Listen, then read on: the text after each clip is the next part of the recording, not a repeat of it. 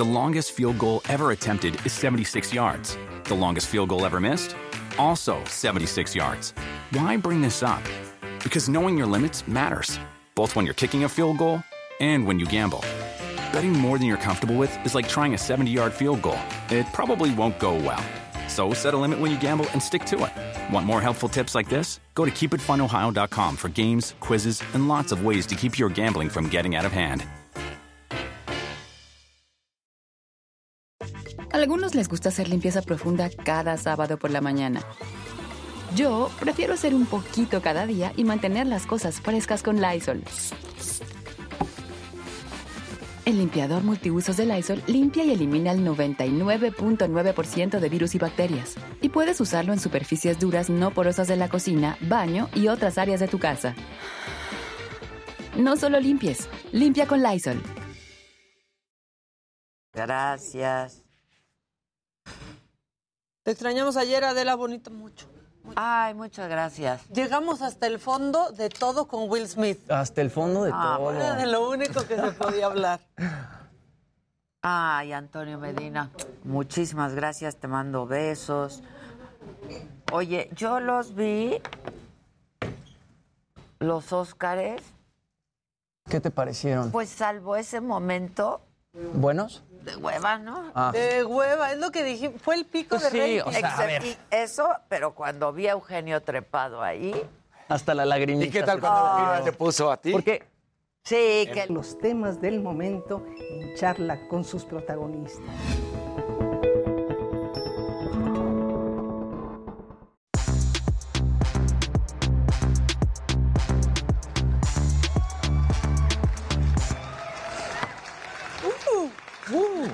Buenos días. Buenos días. Buenos días, Hola gente todos. querida, ¿cómo Yo están? soy como la mi, saluden muchachos. Exacto. En su casa, Claro. en la oficina, Hola. en el coche, En donde quiera esté, que en el esté. gimnasio. Como la vitacilina. Exactamente. Como estamos Exacto. más efectivos nosotros. Exacto. Nosotros estamos más efectivos. Menos pegajosos. Menos- Menos pegajosos. Mira. Menos resbalosos. Exacto. Ah, mira nomás. Mira, mira. Órale, de lo que se entera uno. De lo que se entera uno. Ya. Este, ¿qué quieren? ¿Quieren macabrón? ¿Quisieras deportes, espectáculos? ¿Qué quieren? Lo que quieran. vienes. ¿Macabrian? A ver. Echen el macabrian. Eso. Maca Brian.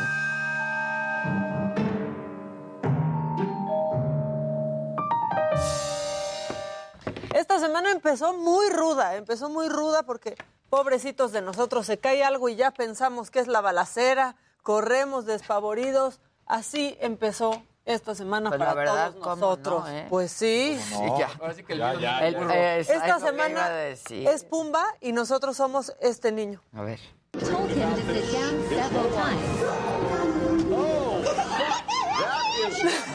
Es como pajarito. Sí, ¿te acuerdas de Pajarito? Le Claro. dio un pájaro piedra al, al niño. Pajarito, claro, el toro. El pajarito, El claro que pajarito, voló. ¿no te acuerdas? Sí, sí, Voló. Claro, sí, Sí. me acordé. Ay, Hakuna Matata. De ese pajarito sí me acuerdo. Hakuna Matata. Hakuna Matata. Bueno, y otra vez esos videos de una lloradita y a seguir existiendo con estos hermanos. Es que si yo veo cosas de hermanos, la verdad Ya es que por es eso yo fui- me fui con mis hermanos. Te vas a acordar aquí de Elías, hay de que, Víctor, hay que atender a los hermanos. a las familias. Ay, ya. No, no, no, pero es que sí me dieron ganas de llorar, la verdad. Ay, no. Ay, no, no, no. Y con la canción del Buki de los hermanos. Ah, ay, ay, ay. Qué hermosos somos los hermanos. Ve. Y Ay, le da besos a la hermanita. precioso. Bueno, este, y en una más de este es mi país, esta es mi gente, esta botarga dice, más vale decir aquí corrió que aquí quedó, porque a él le pagan nomás para bailar, no para andarse defendiendo de asaltantes. A ver. Miren, ahí está el doctor Simi atrás bailando, ¿no? Diciendo feliz. Comienza el asalto. ¿Se da cuenta? ¿Qué dice? ¿Qué voy a hacer? Sí. ah. Sale corriendo. Pero además le ponen la música. Claro. ¿Cómo Aparte, que- ¿cómo voltea y se da cuenta de lo que está pasando? No defendió su changarro. No, Ahí, no. deteniendo el anuncio de Galaver, que es del el medicamento este para la grura, dice, no, Galaver. Y que se va. Calaver. Pues sí, pues sí, y le pagan para otras cosas. Y bueno, eh, esta abuelita se dejó llevar por este efecto de TikTok, pero lo hizo muy real. Y ahorita se van a dar cuenta por qué. Eh, Entonces ahí invita a la abuelita a esto. Y la abuela se lo cree, se lo empieza a creer y se cayó de verdad.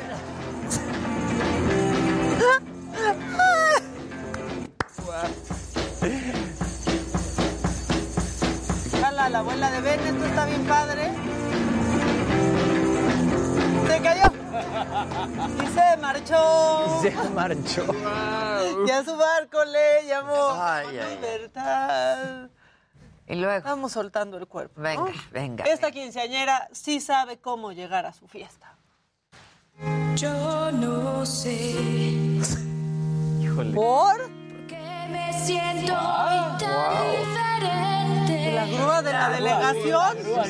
No quiero nada. No, o sea, es con la que cortan los árboles. O sea.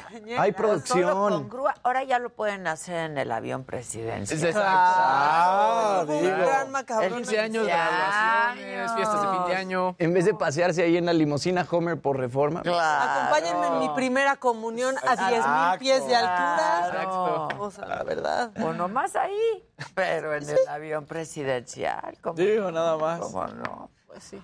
15 años. Y aparte, la empresa que era Mexica Olmeca. Mexica Olmeca. Maya Mexica Olmeca o algo así, ¿no? Sí, Maya Mexica. Olmeca. Exacto. Mexica Olmeca. Bueno, por si ocupan. Exacto. Sí. Por si si ocupan. 80 personas, Ahora, 250 la mil. semana que entra es mi 3.500 cumpleaños. por persona. Claro, Sale, ¿eh? sale. La semana que entra de mi cumpleaños 36, tal vez, tal vez sea esa la opción. ¿no? ¿Quieren otro macabrón o No, ya venga estuvo? el que sigue, por favor. La que sigue, por favor.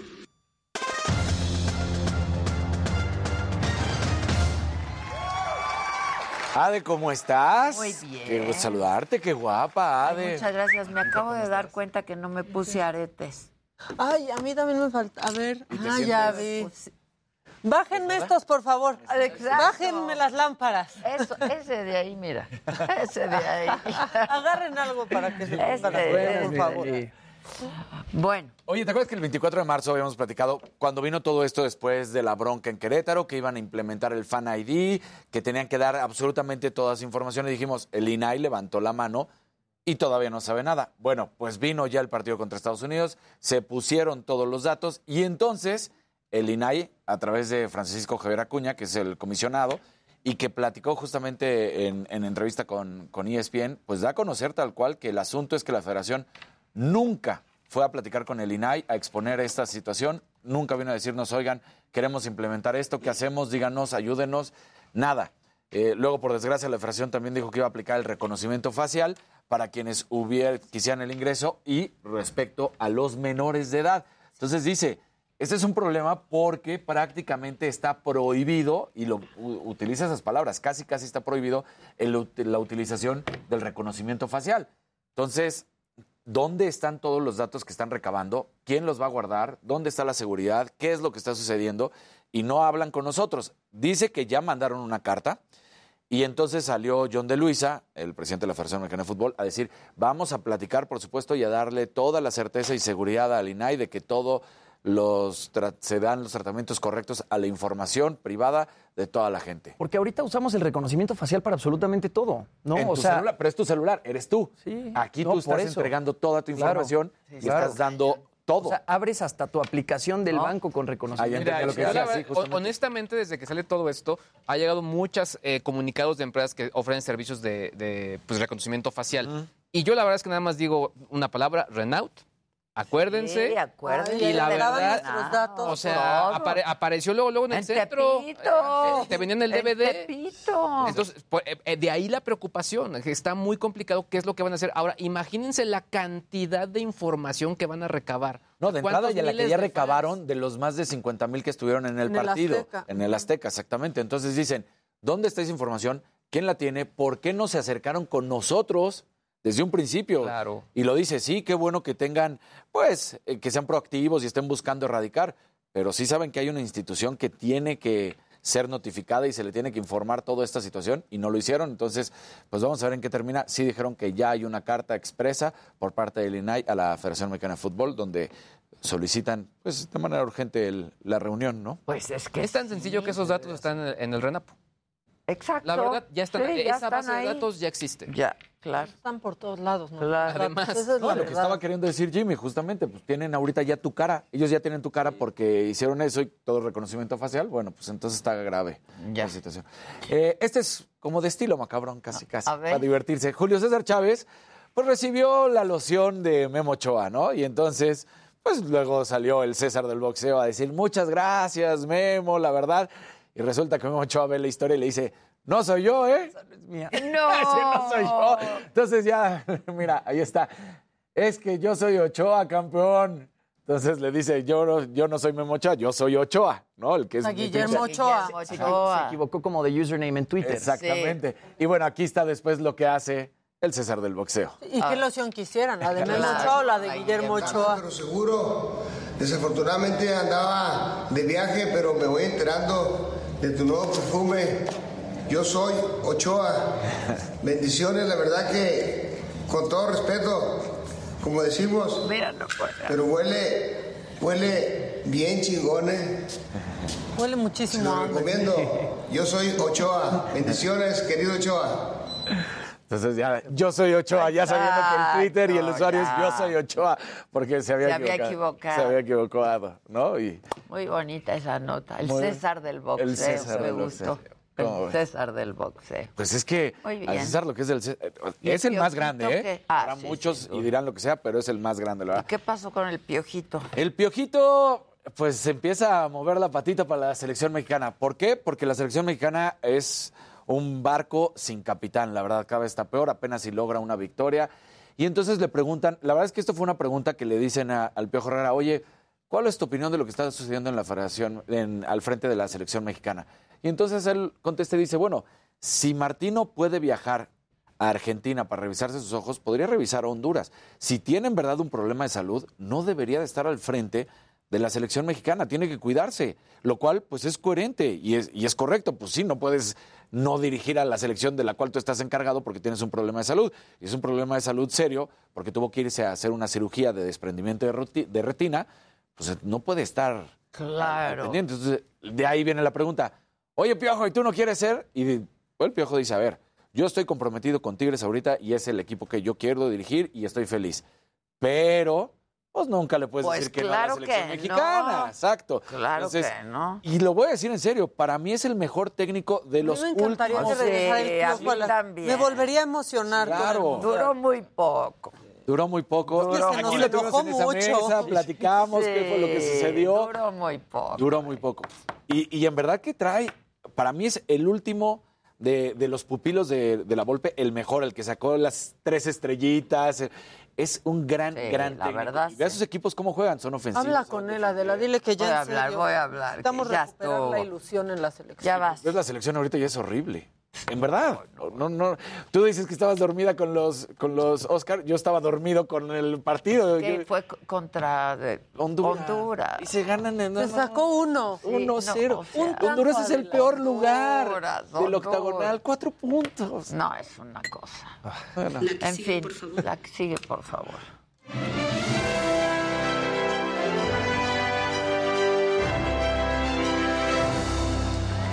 Muy buenos días, gente querida. Feliz martes. Buenos días. Hola, Adelita, mi Jimmy, ¿cómo te estás? extrañamos. Buenos días, Luisito. Buen día. Maquita. Mi querido Dani. Oigan, bueno, eh, pues Will Smith sigue siendo tendencia en redes sociales Los luego de que... memes están increíbles. Sí, los memes Están- son una El joya. de la Suprema Corte y Gertz Manero lo Sí, no, no, hasta no. ahora. Esto luego de que básicamente arruinó el mejor día de su vida el domingo. Qué ¿no? mal O uno de los ¿no? mejores días de su vida. Lo tiró. Así dijo a la Eugenio de él. ¿No? Ahí tenemos el momento, vamos a revivir qué fue lo que pasó con Will Smith y Chris Rock, que nadie ha dejado de hablar de este momento en la entrega de los Oscars. Yo eso pensé al principio que estaba Yo también planeado. pensé que estaba planeado. Eso. Ya enloquecí. Ya cuando no, grita. Claro.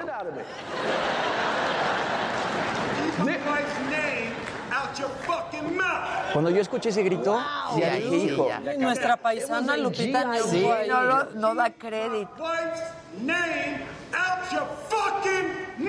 I'm going to, okay? That was a greatest night in the history of television. Okay. Okay.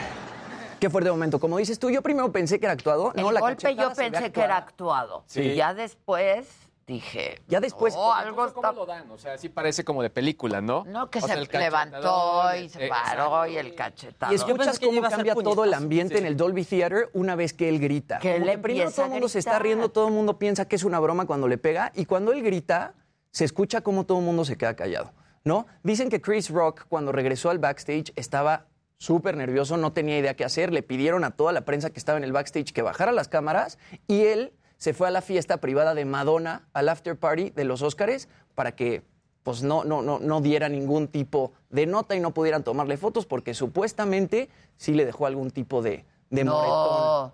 Por ahí yo encontré algunas notas que decían que supuestamente le dejó algún tipo de moretón. De hecho, él tiene una presentación en Atlantic City este fin de semana y estaban viendo si la cancelaban, cancelaban o no. Por el otro lado, Will Él se Smith... vio mucho bien. eh, Muy, Muy bien. bien. Muy bien. Ante, Sí, ante Porque el no ente- ataque, ¿no? Es que la verdad es que al principio podíamos no entender porque al humor de los Oscars no se le estaba entendiendo. O Yo sea, no era ese tipo de humor de. Amy Schumer que no le das el golpe. A mí no me gustaron, ¿eh? Las chavas. Entonces o sea, podría ser Perdón, como- porque no. a Esas chavas son buenas improvisando y. No, no, no. De hecho, o sea, muy, se vio muy guionado todo. En cuanto, todo. en cuanto al rating, tal cual, iba en 9 millones de audiencia y justo cuando su- sucede el cachetadón, sube a 13 millones. Sí. Es un pico y impresionante. terminó como en Impresionante. 15.4. O sea, a diferencia del año pasado, sí subió, pero a raíz de esto que hizo Will Smith. Pues sí. Y bueno, mientras todos estábamos debatiendo en redes sociales si había sido real o no, Will Smith se fue a celebrar a la fiesta Al de Vanity. Vanity Fair. Ahí lo vieron bailando y cantando esta rola Summertime eh, del príncipe del rap. Pues ahí lo vemos muy feliz con su Oscar en mano. No, todo el mundo pues grabándolo. Era la sensación. Yo creo que él ni se había enterado todo lo que estaba pasando en redes, que era tendencia en todos lados. Ay, no, pero se Ay, esperaba, no, ¿no? ¿cómo Sabía. Qué mal que la no? gente festejara. Y me parece que ¿Cómo su, no? su disculpa Era como bien. para cambiar la decisión. Claro, claro. No le debían haber dado el Oscar. Era como para cambiarlo. Estaban diciendo que después de que pasó esto, había conversaciones entre la gente de seguridad para ver si sacaban a Will Smith del Dolby, del Dolby Theater, pero al final decidieron este, dejarlo Ahí ahí. lo decíamos, hasta pudo haber llamado a la policía uh, Chris Rock y decir, me acaban de golpear. Es y que- pues puede. Claro, y no lo hizo. No lo hizo. Y no presentó No, cargos y decidió nada, no presentar no, cargos. Bueno, ayer la, la academia publicó un tuit, ¿no? En el que condena pues toda la actitud de, de Will Smith, pero ahora ya en un comunicado enviado a la AFP ya dijeron hemos iniciado oficialmente una revisión formal del incidente y estudiamos otras acciones y consecuencias en concordancia con nuestros estatutos de conducta y la ley de California. La academia condena las acciones del señor Will Smith en el evento de anoche. Ahora, los castigos podrían ser la suspensión temporal o definitiva de la academia de Will Smith o sí podrían quitarle el Oscar que se llevó el domingo. Y bueno, ayer también sucede esto que todo el mundo estaba esperando. Will Smith pide disculpas muy tarde en su cuenta de Instagram. Y lo que dijo fue, la violencia en todas sus formas es veneno- venenosa y destructiva. Mi comportamiento en los premios de la academia fue inaceptable e inexcusable. Los chistes hacia mi, hacia mi persona son parte de mi trabajo, pero un chiste sobre la condición médica de Jada fue demasiado para mí y reaccioné de forma emocional. Quiero pedirte disculpas públicas, Chris. Estuvo muy mal lo que hice. Estoy apenado y mis acciones no van de la mano con el hombre que busco ser. Ah, No hay lugar para la violencia en Después un de mundo la de, amor en la y que estaba, dices ya. Ahora, eh, ¿a qué hora fue este, este mensaje de disculpa y a qué hora fue lo de la academia? Sobre todo como para, para ir. No, fue mucho Fue después. Primero fue la academia. Primero fue la academia. Lo de ¿no? Will Fue la academia. Primero fue su fiesta donde agarró la jarra, el luego tema, porque o- se obvio, primero fue la fiesta, pero el, el- el tema sobre todo es que pues sí se siente, se siente la presión que Claro, tuvo. donde debió haber pedido una disculpa real fue en su speech cuando Claro. aceptó Claro. mejor película- eh, a, a mejor actor Y ahí Él todavía lo hizo peor porque relacionó el papel de King Richard y lo que hizo ahí Sí, con- mal. Como que además él termina excusándose. El amor te Defiendo permite hacer cosas locas. No. What? ¿Cómo ¿Vieron que la por el cara amor de las Williams? O sea, estuvo tan traumático que ni nos dimos cuenta que falló el vestido de una de las hermanas Ajá. Williams. Y dejó ver de más. Pero yo sí me di Pero- cuenta. Pero Bárbara. nadie lo comentó porque estábamos solo impactados. Un montón de cosas se perdieron. O sea, no, pero yo sí me de- fiqué, se le veía el pezón. Sí. Claro, Sí, sí, sí. por supuesto. Todo mal, ¿no? Todo mal estuvo. Y aquí mezclándolo con temas deportivos, ayer este pseudoboxeador Jake Paul eh, publica un tuit, ¿no? Diciendo, yo ofrezco 15 millones de dólares tanto a Will Smith como a Chris Rock para que se suban a un ring de box. Ay, sea, ya, 30 ya, 30 también. millones en total. 30 millones en total para que resuelvan sus diferencias.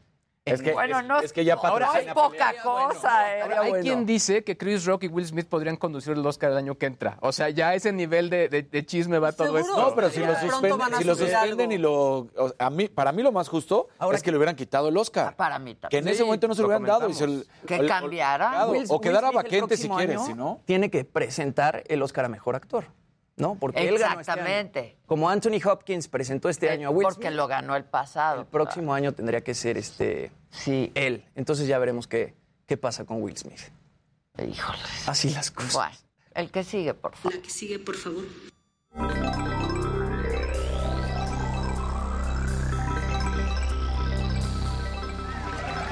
Gente bonita, muy buenos días, ¿cómo están? Martes, martes, martes. Es martes y como dijo Jimmy, Will Smith y Oscar sigue siendo trending topic. La verdad es que los trending topics no se movieron en pues ya casi van 48 horas. A mí me impresiona cómo se, ha- se han quedado ahí.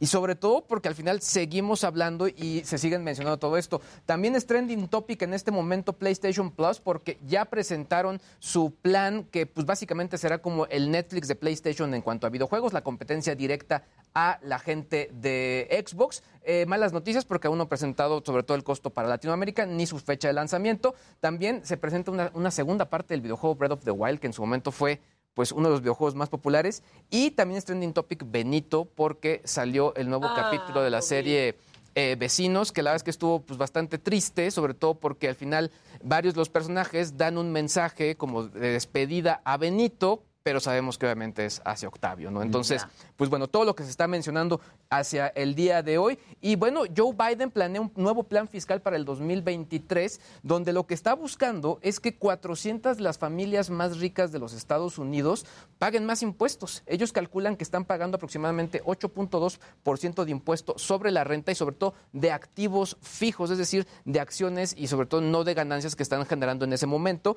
Y pues sí se calcula que gente como eh, Elon Musk, Jeff Bezos, Bill Gates, Mark Zuckerberg, también Larry Page, podrían llegar a pagar en los próximos 10 años 215 mil millones de dólares. Pues la verdad es que pues sí, sí se llevan una gran, gran lana y sobre todo, pues bueno, es mucho dinero el que se están llevando, sobre todo por sus acciones y lo que quiere el gobierno de Estados Unidos es que sea únicamente el 20%. Es lo que dijo AMLO que Biden le preguntó que cómo le hizo para que Exacto, paguen los ricos. exacto. Exactamente, tal es cual, ¿eh? tal cual, tal cual. Y por otro lado, pues bueno, el Bitcoin volvió a subir, hay buenas expectativas, eh, mucha de la gente se ve, luce optimista, se dice que podría llegar a los 52 mil eh, dólares durante la próxima semana. Hay quien dice, hay, hay que mantener la calma porque ya ven lo que nos pasó la última ocasión. Eh, el, el 2 de enero del año, de, este año, perdón, alcanzó los 47 mil dólares, pero el 22 de enero, 20 días después, bajó hasta los 35 mil. Así que pues bueno, no, no podemos eh, cantar victoria con el Bitcoin. Lo que sí es un hecho es que varios gobiernos están bastante, bastante interesados en implementar de menos el modelo de negocio para entender pues cómo, cómo poder sacar dinero. Y sobre todo porque, bueno, incluso ya hay un segundo país en Latinoamérica que quiere implementar el Bitcoin como moneda de curso legal. Así que, pues bueno, parte de, las, de lo que se está mencionando el día de hoy. Pues ya estás. Vamos a hacer una pausa y vamos a regresar rapidísimo con mucho más esta mañana aquí en Me lo dijo Adela. Vamos a hablar eh, con Ángela María, eh, integrante del grupo del, del GIEI, sobre este tercer informe que presentaron del caso Ayotzinapa. Pero mucho más aquí en Me lo dijo Adela. Hoy es martes, viene Gustavito Prado. Este, mucha cosa, mucha cosa. No se vayan, volvemos.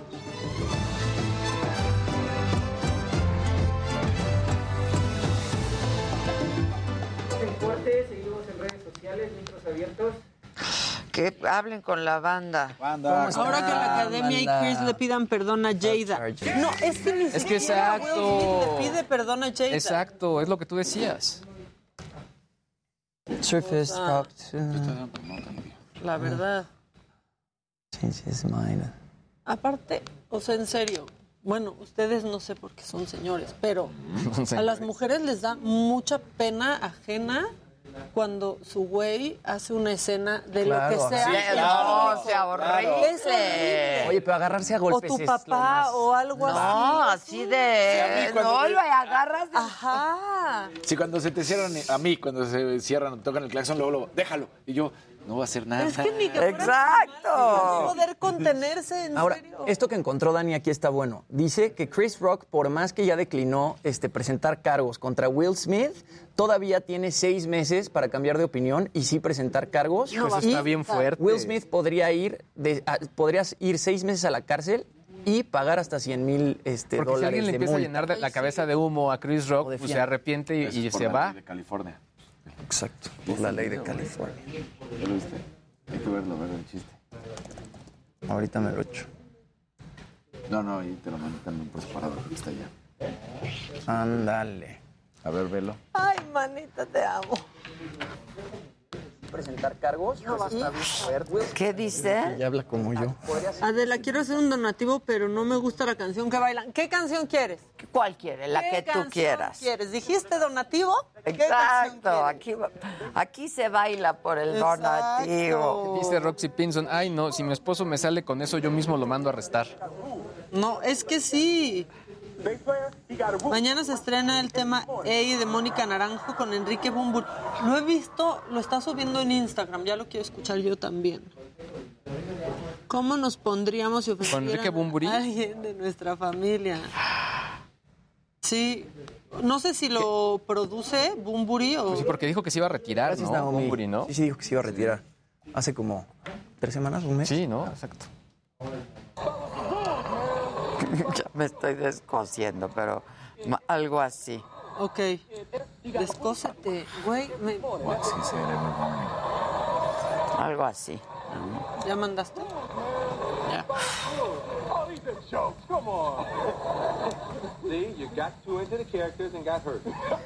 Y fue lo mismo, también Es se excusa, exactamente fue un lo chiste mismo. nada más. Sí, It's a joke. Está bueno, ¿eh? sí. Nada más hay que subtitularlo. voy a poner textual, ¿eh? ¿Sí? Sí, sí, porque, perdón. vamos a ver. O sea, sí, ya que me era acordé. cagado. ¿no? La una vez en un aeropuerto. O sea, no la ¿Pero conozco, por qué pero- o qué? Y como que de ahí me Pero de, de dónde le, le... Pregúntale, ¿de dónde lo sacó? ¿No? Ujú. Este... Bueno, hablen con el público, muchachos. Ya no sé.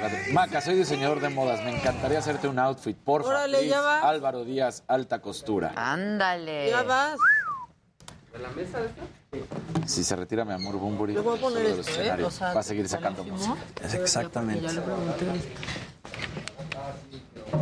El otro día estaba viendo todo. Pasapalabra. ¿Lo has visto alguna vez? No. Es el programa español. Pero Y entonces ponían, eh, o sea, está como ya sabes, está en la trivia, Está padre. ponen canción. Tenías que, tenías que identificar cuál era la canción, era Maldito Duende, ¿no? Pero entonces ya sale, ya sabes, la clásica de... Pero más bien, dile, la verdad era Ahorita la- que salíamos como en banda. el tono. El nombre, ajá. Pero es una chavita. Chiquita.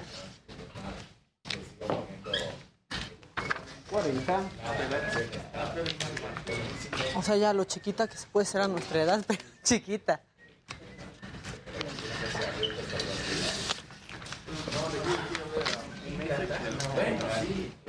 Chan, chan. ¿No? ¿No? Ya, ya me voy, ¿eh? El próximo martes ya es mi último día. Ah, el miércoles, miércoles, disculpe. ¿Qué pasó? Noche, solo en Heraldo Televisión.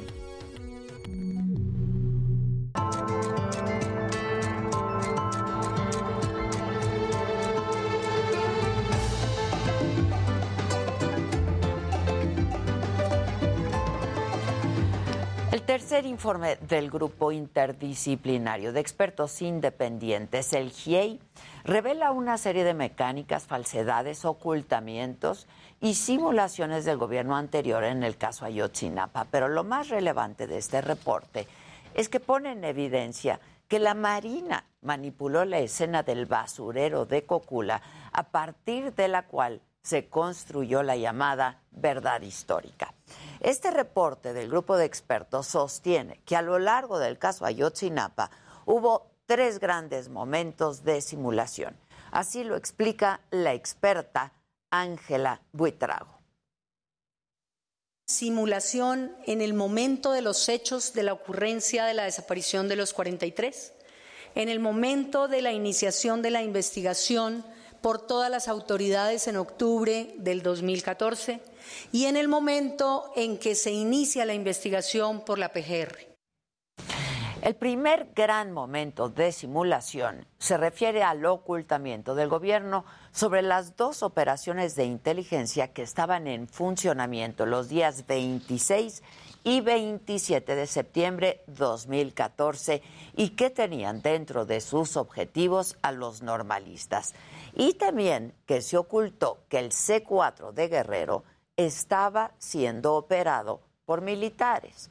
Los otros dos grandes momentos de simulación ocurrieron ya en el momento de las investigaciones.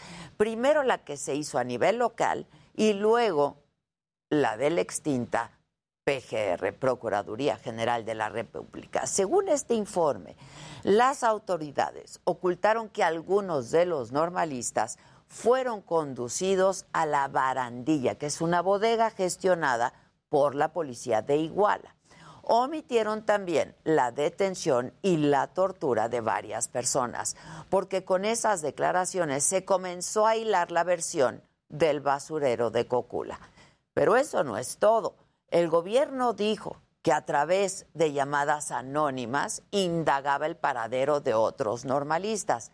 Falso, de acuerdo a este informe. Esas llamadas jamás existieron, pero otra vez, de acuerdo a este informe, ahí no se detuvo la farsa.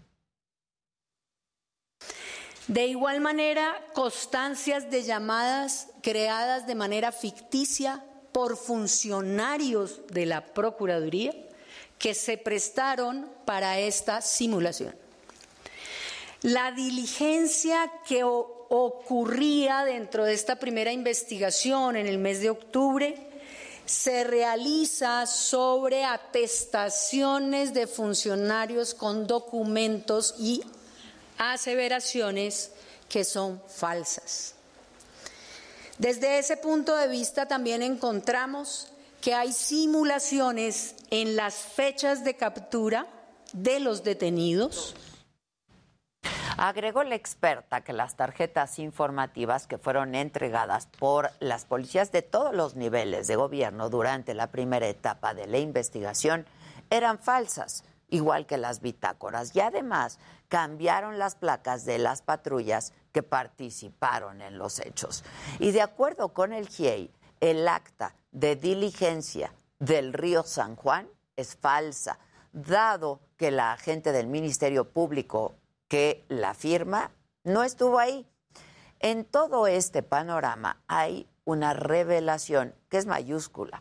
El GIEI entregó un video inédito donde se advierte una compleja operación en la que la Marina manipula la escena del basurero de Cocula. Los documentos oficiales señalan que el 5 de octubre del 2014 las autoridades locales ya estaban resguardando este lugar. Una semana después, el ejército fue y aseguró que no encontró nada, pero el 27 de ese mes, sorpresivamente, se reportó del hallazgo de restos. Horas antes, la Marina había estado en el lugar, modificando la escena. En el video se ve como tres camionetas de las Fuerzas Armadas llegan al basurero. Varios marinos bajan y junto a ellos se ven tres bultos blancos. Luego prenden una fogata y cuando el dron enfoca nuevamente, estos bultos ya no están. ¿Qué eran? ¿O qué pasó con ellos? No lo sabemos al día de hoy. Durante siete años, este video de un dron que sobrevuela el lugar estuvo oculto y en posesión del área de inteligencia del gobierno hasta el día de ayer. Ese 27 de octubre del 2014, pasadas las 8 de la mañana, un convoy de vehículos de la Marina y de la PGR llegó al basurero. Ahí iba el entonces titular de la Procuraduría, Jesús Murillo Caram. Y también en ese momento un helicóptero trata de aterrizar en la zona alta del basurero y se desconoce con qué fines. Y hago especial énfasis en lo ocurrido en Cocula porque es ahí donde se encontraron los restos del normalista Alexander Mora. A partir de eso se reforzó la versión que dio el gobierno anterior.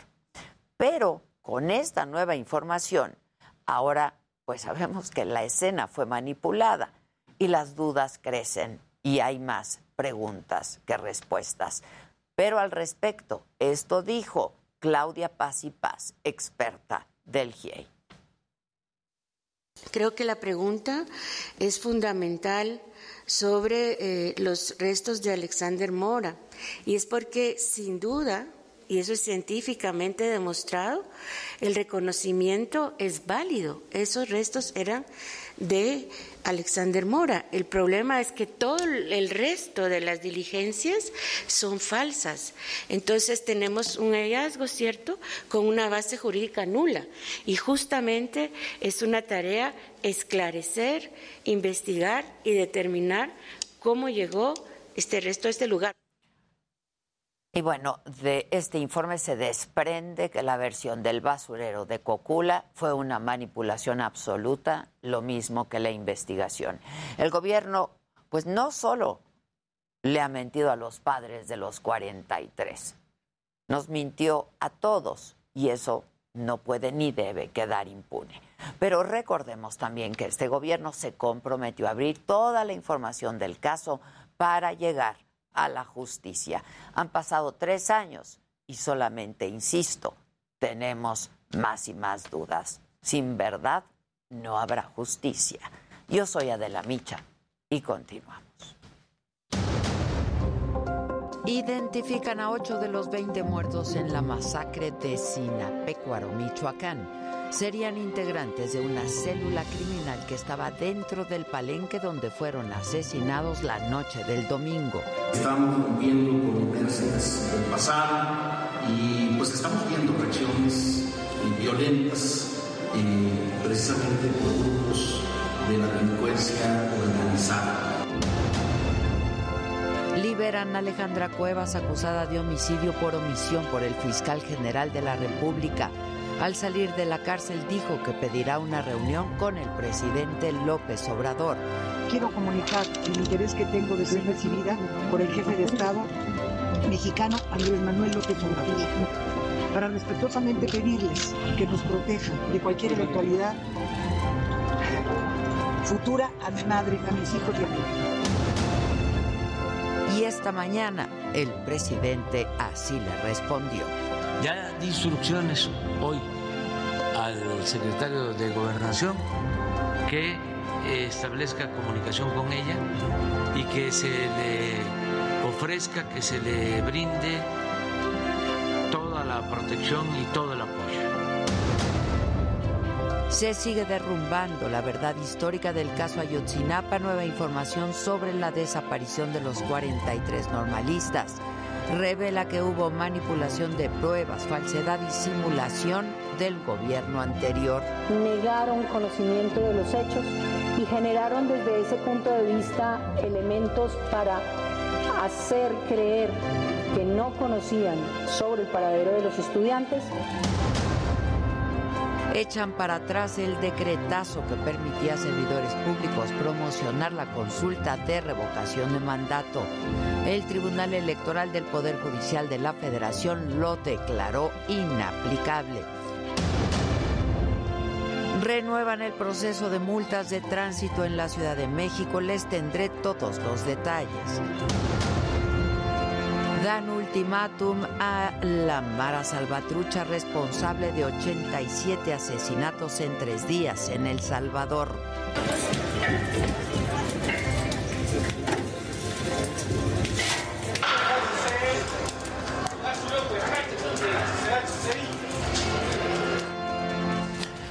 Bueno, hoy en la mañanera el presidente habló sobre este informe de la desaparición de los 43 normalistas de Ayotzinapa, en el que, como les comentaba, ya se revela que elementos de la Marina manipularon el basurero de Cocula. Y el presidente reveló que miembros de la Marina ya rindieron su declaración ante las autoridades. Se dio la instrucción que se investigara a los jefes de Marina que participaron en ese operativo y ya han declarado. ¿Ante quién, perdón? Ante la Fiscalía. ¿Cuántos son? Pues eh, todos los que participaron, eh, sobre todo eh, el almirante responsable del operativo. Y en más información de la mañanera, el presidente habló sobre el caso de Alejandra Cuevas, acusada de homicidio por omisión por el fiscal general Alejandro Hertz Manero. Dijo que la decisión de dejarla en libertad demuestra el verdadero estado de derecho que hay en el país. Celebro que se haya tomado esa decisión por la Corte y creo que es la mejor manera de enfrentar las controversias, los conflictos, los problemas, el que nos eh, ajustemos al marco legal y que prevalezca un auténtico, un verdadero Estado de Derecho. Sobre la sequía que atraviesa Monterrey, Nuevo León, el presidente dijo que hoy se va a reunir con el gobernador del estado, con Samuel García, para hablar de este tema del agua. Reiteró además que van a seguir apoyando a la entidad para enfrentar este problema. Hay un plan conjunto que se ha venido aplicando. Nosotros ya hemos invertido como dos mil millones de pesos para el abasto de agua en eh, Monterrey, en la zona metropolitana, y lo vamos a seguir haciendo. Y el presidente habló sobre la prohibición para que los servidores públicos promocionen la consulta de revocación de mandato. Y a pesar de que no sabía sobre esta resolución de la Sala Superior, criticó al Tribunal Electoral del Poder Judicial de la Federación. ¿Cómo uh, se va a anular un acuerdo del Poder Legislativo que tiene que ver con la promoción a la democracia? ¿Y cómo un tribunal electoral va a estar en contra de que se difunda una consulta, un plebiscito, un referéndum. Es este una paradoja. Y bueno, ante esta situación el presidente dijo que terminando la consulta de revocación de mandato enviará una reforma político-electoral. Y esto con el objetivo de garantizar la democracia y evitar que haya consejeros o magistrados que no tengan vocación. Voy a proponer que sea el pueblo el que elija a los consejeros electorales y a los magistrados. De manera directa. ¿Por voto? Con voto abierto. No, no, permítame. El pueblo va a elegir de forma directa. Se acabó, o espero que se acabe, lo de los acuerdos cupulares, contrarios al interés del pueblo. Vamos ahora con mi compañero Francisco Nieto, tiene más información de la mañanera. Paco, ¿cómo estás? Buen día. Adela, ¿qué tal? Muy buenos días. Hoy el presidente López Obrador mandó un mensaje a los turistas que ayer se espantaron en, la, en el aeropuerto internacional de Cancún. El presidente les dijo que México es un país con paz, donde la violencia está muy limitada en regiones del país. Y bueno, pues esto lo, dijo luego de que eh, eh, explicó que hubo un invento por parte de los medios de comunicación respecto a que hubo una supuesta balacera en la terminal 3 del aeropuerto internacional de Cancún. El presidente explicó que la violencia está acotada, que están bajando los homicidios y que pues pueden venir a disfrutar de las playas de este país de, que se encuentran completamente seguras. Y como tú ya lo adelantaste, pues hoy terminando la mañana tiene encuentros con el gobernador de Nuevo León, Samuel García, y también con el gobernador de Jalisco, eh, Alfaro, para revisar este tema del abasto de agua en las zonas metropolitanas, tanto de Guadalajara como de Monterrey. Ya está en estos momentos el, el gobernador de Jalisco y a las 11 de la mañana está llegando a Palacio Nacional Samuel García para tratar este tema de la presa Libertad allá en Nuevo León. Porque esto es parte de lo que ocurrió en esta mañana y de lo que está sucediendo después de la conferencia.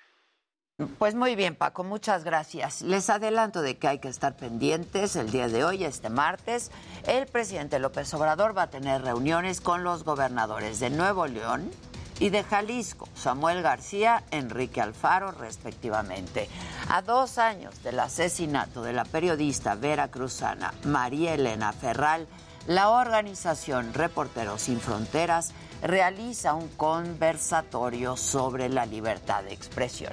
Y la organización Gire presenta un informe sobre los derechos reproductivos y laborales de las trabajadoras del hogar. Pendientes en el mundo, por supuesto, de Ucrania y Rusia. Se tiene previsto continuar hoy en Turquía con esta nueva ronda de negociaciones para poder poner fin a la guerra que lleva ya más de un mes. La organización Amnistía Internacional presenta su informe sobre el estado de los derechos humanos en el mundo y señala que América sigue siendo la región más desigual y más afectada por la pandemia. Y eh, la realeza británica y europea, incluidos los reyes de España, van a participar junto a representantes políticos y de la sociedad civil en una ceremonia religiosa en memoria del difunto duque de Edimburgo, esposo de la reina Isabel II, cuyo funeral hace casi un año se vio restringido por la pandemia. Todo esto va a ocurrir el día de hoy y de todo esto, por supuesto, estaremos muy pendientes y muy atentos para informarles en los distintos espacios noticiosos del Heraldo y por supuesto en nuestra plataforma de la saga. No se vayan, hacemos una pausa rapidísimo y volvemos con mucho más esta mañana.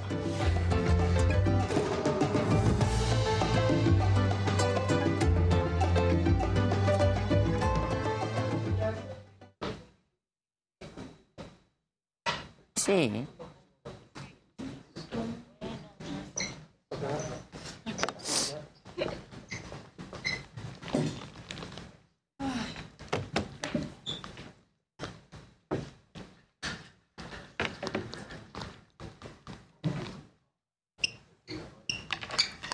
Hablen con la banda. La consulta es un chiste, una estupidez. Ya seis años, y pues ya es que. Aparte, ¿se imaginan el desmadre que Bien. el presidente no se va a ir, nunca se va a ir. Gracias, Alex. Uy, Sandra Nazar, a ver si no te vuelven a dejar como novia de pueblo. ¿Por qué van a dejar como novia de pueblo a Sandra? ¿Dónde está la tapita que se le? Además, no han comentado sobre el tuit del hijo diciendo That's the way we do it. Ah, De José Ra- de- no, no, no, ah, el del hijo de Will Smith. Sí, pero puso eso o, en referencia a que su papá había ganado el Oscar, no a lo de Chris. Ajá, no a la cachetada. Lo que pasa es que ya también, pues todo se relaciona con la cachetada. Exacto. O sea, pues, ¿Cómo? se nos olvidó que ganó un Oscar Will Smith, nos valió más. Pues claro. De hecho, Claro. pues nadie queríamos ya que le dieran nada. ¿Y cómo se subió llorando ahí todo? Ay, todo mocoso y sí. random. Errático. Súper errático. Todo mal. A mí no me Arruinó gustaron los. Oscars. Yo no sé cómo, qué, qué comentaron ayer, ¿les gustó? No, que no, so- pues lo de Derbez nos gustó. Bueno, eso. Y, y claro. también, Will, nunca te voy a perdonar, opacaste a Carmelita Salinas. Ay, Carmelita Salinas, Sí, ahí estuvo o sea.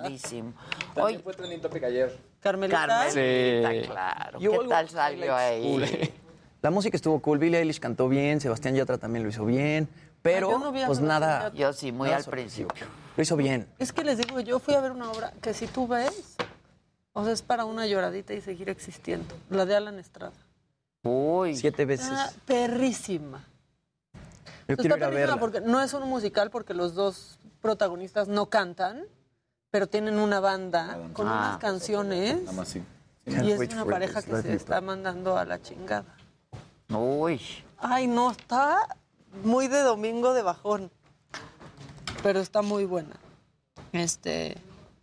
¿Que cuándo pasa la- tu entrevista con Coldplay? Jimmy? Ahorita la En pasamos. este momento. Oigan, Maribel mandó un amarillito que ya se fue, pero ahorita ya me dijo que dónde está su bailecito, entonces Que si ya hablamos de Fred Roldán. Pero ya cambian la rola. sí está horrible, va.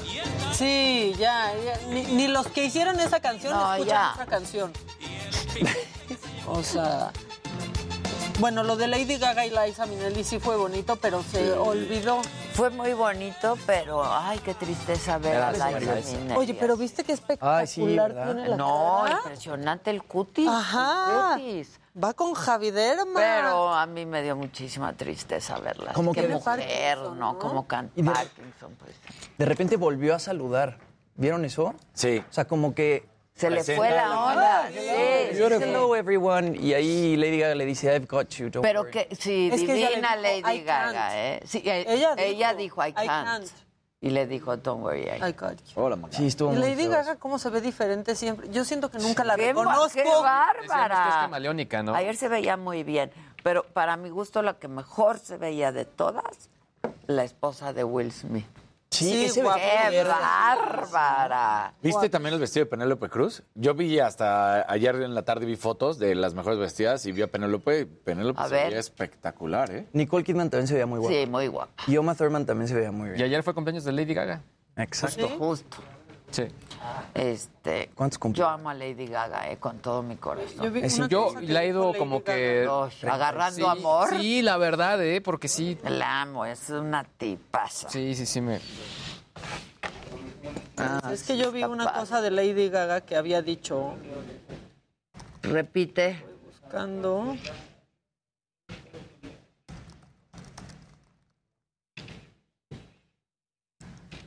Ok, pero ¿qué sabemos de ese crimen?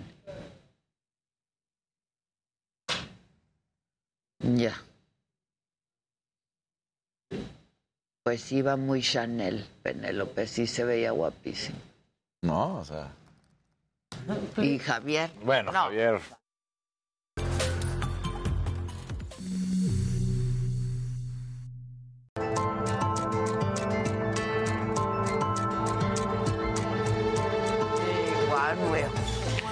Bueno, ya estamos de regreso y en este momento nos enlazamos con Mario Miranda. Eh, ¿Dónde andas, Mario? ¿Cómo estás? Buen día. Hola Adela, ¿qué tal? Buenos días. Pues nos encontramos en la colonia 8 de agosto en la alcaldía Álvaro Obregón.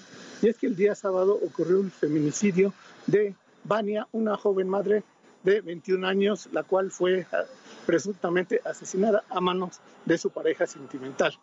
En estos momentos se lleva a cabo el velorio de Vania. Vamos a platicar con la mamá de Vania. ¿Qué tal? Buenas tardes. Estamos en vivo para el Heraldo Televisión con Me lo dijo Adela.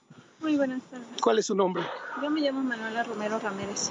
¿Qué tal, señor Manuel? Pues platíquenos qué fue lo que sucedió. Pues el día pues el día sábado este, yo recibí varias llamadas de mi hija este, la cual no le pude contestar. Pero la última que le pude contestar, ella me decía, ven por mí, pero se oía muy distorsionada su voz. El día domingo estuvimos marcando porque ya no, el sábado ya no llegó a la casa y el día domingo estuvimos marcando para ver si se encontraba con su prima Michelle aquí en esta casa. Pero ella dijo que ya había salido en el cual pues empezamos como que pues a sentir cosas y empezamos a preguntar y ella también fue a la casa del chico este a ver si ella estaba y pues obviamente los chicos este, la negaron, dijeron que ahí no estaba. Incluso ellos sabían, sus hermanas de él sabían cómo se llamaba mi hija porque siempre habían tenido contacto con ella. Pero ellas dijeron que no conocían a ninguna Vania. Y eso fue durante la mañana. Pero se le hizo sospechoso porque entraban y salían de la casa, pero se brincaban por la ventana. Pero nunca dijeron nada. E incluso ya después su prima se empezó a mover porque nosotros le empezamos a preguntar que checara, porque nosotros no vivimos aquí. Y este, y ya fue cuando ella este, dice que vio a un policía afuera, y fue cuando fue a ver, pero dice que es igual, la seguían negando, pero siendo que mi hija ya estaba muerta dentro de esa casa. ¿Qué les comentaron las autoridades? Pues ellos nos dijeron que pues iba a ser justicia, obviamente, pero pues al- no hemos visto nada al respecto, no han agarrado a este muchacho y pues yo la verdad yo sí quiero que se haga justicia porque no fue cualquier cosa, se ensañó con mi hija. ¿Cómo se llama este joven y si ya le había agredido anteriormente? Ya la había agredido anteriormente, de hecho por eso ella lo había dejado. ¿Levantó alguna demanda, alguna denuncia? No, no lo demandó. No lo demandó porque ella le tenía miedo. Es un hombre muy agresivo. Muy agresivo y impulsivo. De hecho, hasta le quitaba sus teléfonos porque ella estaba casada con él.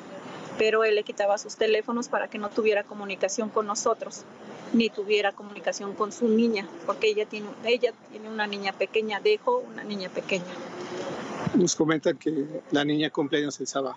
Es el domingo. El domingo cumple años. Exactamente, cumple seis años. Y pues desgraciadamente pues su madre ya no va a poder estar con ella porque este muchacho le arrebató la vida a mi hija. Y yo quiero que se haga justicia porque no puede quedar así. Muchas gracias. Bueno, Adela, pues como podrás, escuchaste la voz de la mamá de, de Vania. En estos momentos se llevan a cabo los servicios funerarios aquí en la colonia 8 de agosto. También te quiero comentar que ayer se presentó en esta colonia la alcaldesa Lía Limón, la cual les comentó que las apoyará, apoyará a los familiares en todo lo que necesiten. Si gustan, también les va a proporcionar un abogado para que lleve este caso. Este, ve- dime algo, eh, no me quedó muy claro. eh, ¿A dónde encontraron a la joven finalmente? La joven la encontraron en la casa de este, donde estaba viviendo con, con el muchacho, donde estaban rentando. La casa de su hermano, es casa de su hermano, ahí vivía y ahí la tenía, porque no la dejaba salir. Incluso ella ya iba para mi casa, pero él la metió a la fuerza y ya no la dejó salir. Pero estaba casada con él y, eh, y- y la hija que, que dejó su, su hija, señora, perdóneme, este, es de eh, es de él también. No, no, es de él, no es de él. Este, precisamente por eso le evitaba que viera a su hija, porque él no quería que tuviera ningún contacto con su hija ni con nosotros que somos su familia. Él le quitaba su teléfono para que cuando estuviera con él no tuviera comunicación con nada. Mi hija le tenía miedo porque prácticamente la tenía amenazada. ¿Cuánto llevaba con él? No tenía mucho, a lo menos yo creo un año. ¿Que se casaron hacía un año? No, se habían casado, tenían una semana de casados cuando le pegó y mi hija lo dejó. Y se fue con usted. Y mi hija estaba conmigo. ¿Y después de cuánto tiempo volvió? como a los como al mes, pero ella vino, no, ya no con él, porque ella ya le había dicho que no quería nada con él, pero ella venía a ver a su madrina que vive aquí. Ella venía a visitar a su madrina Ya. y de aquí fue de donde se desapareció mi hija y después resultó que estaba en su casa de él. Y se, encon- Pero no sabe. se encontró con él entonces. Sí, pero tengo indicaciones que ella iba para la casa y el chico estaba tomado y tenía ya rato estar parado aquí nada más vigilando a qué hora salía ella. ¿Usted conoció a ese joven? Sí, yo lo conocí, yo lo conocí.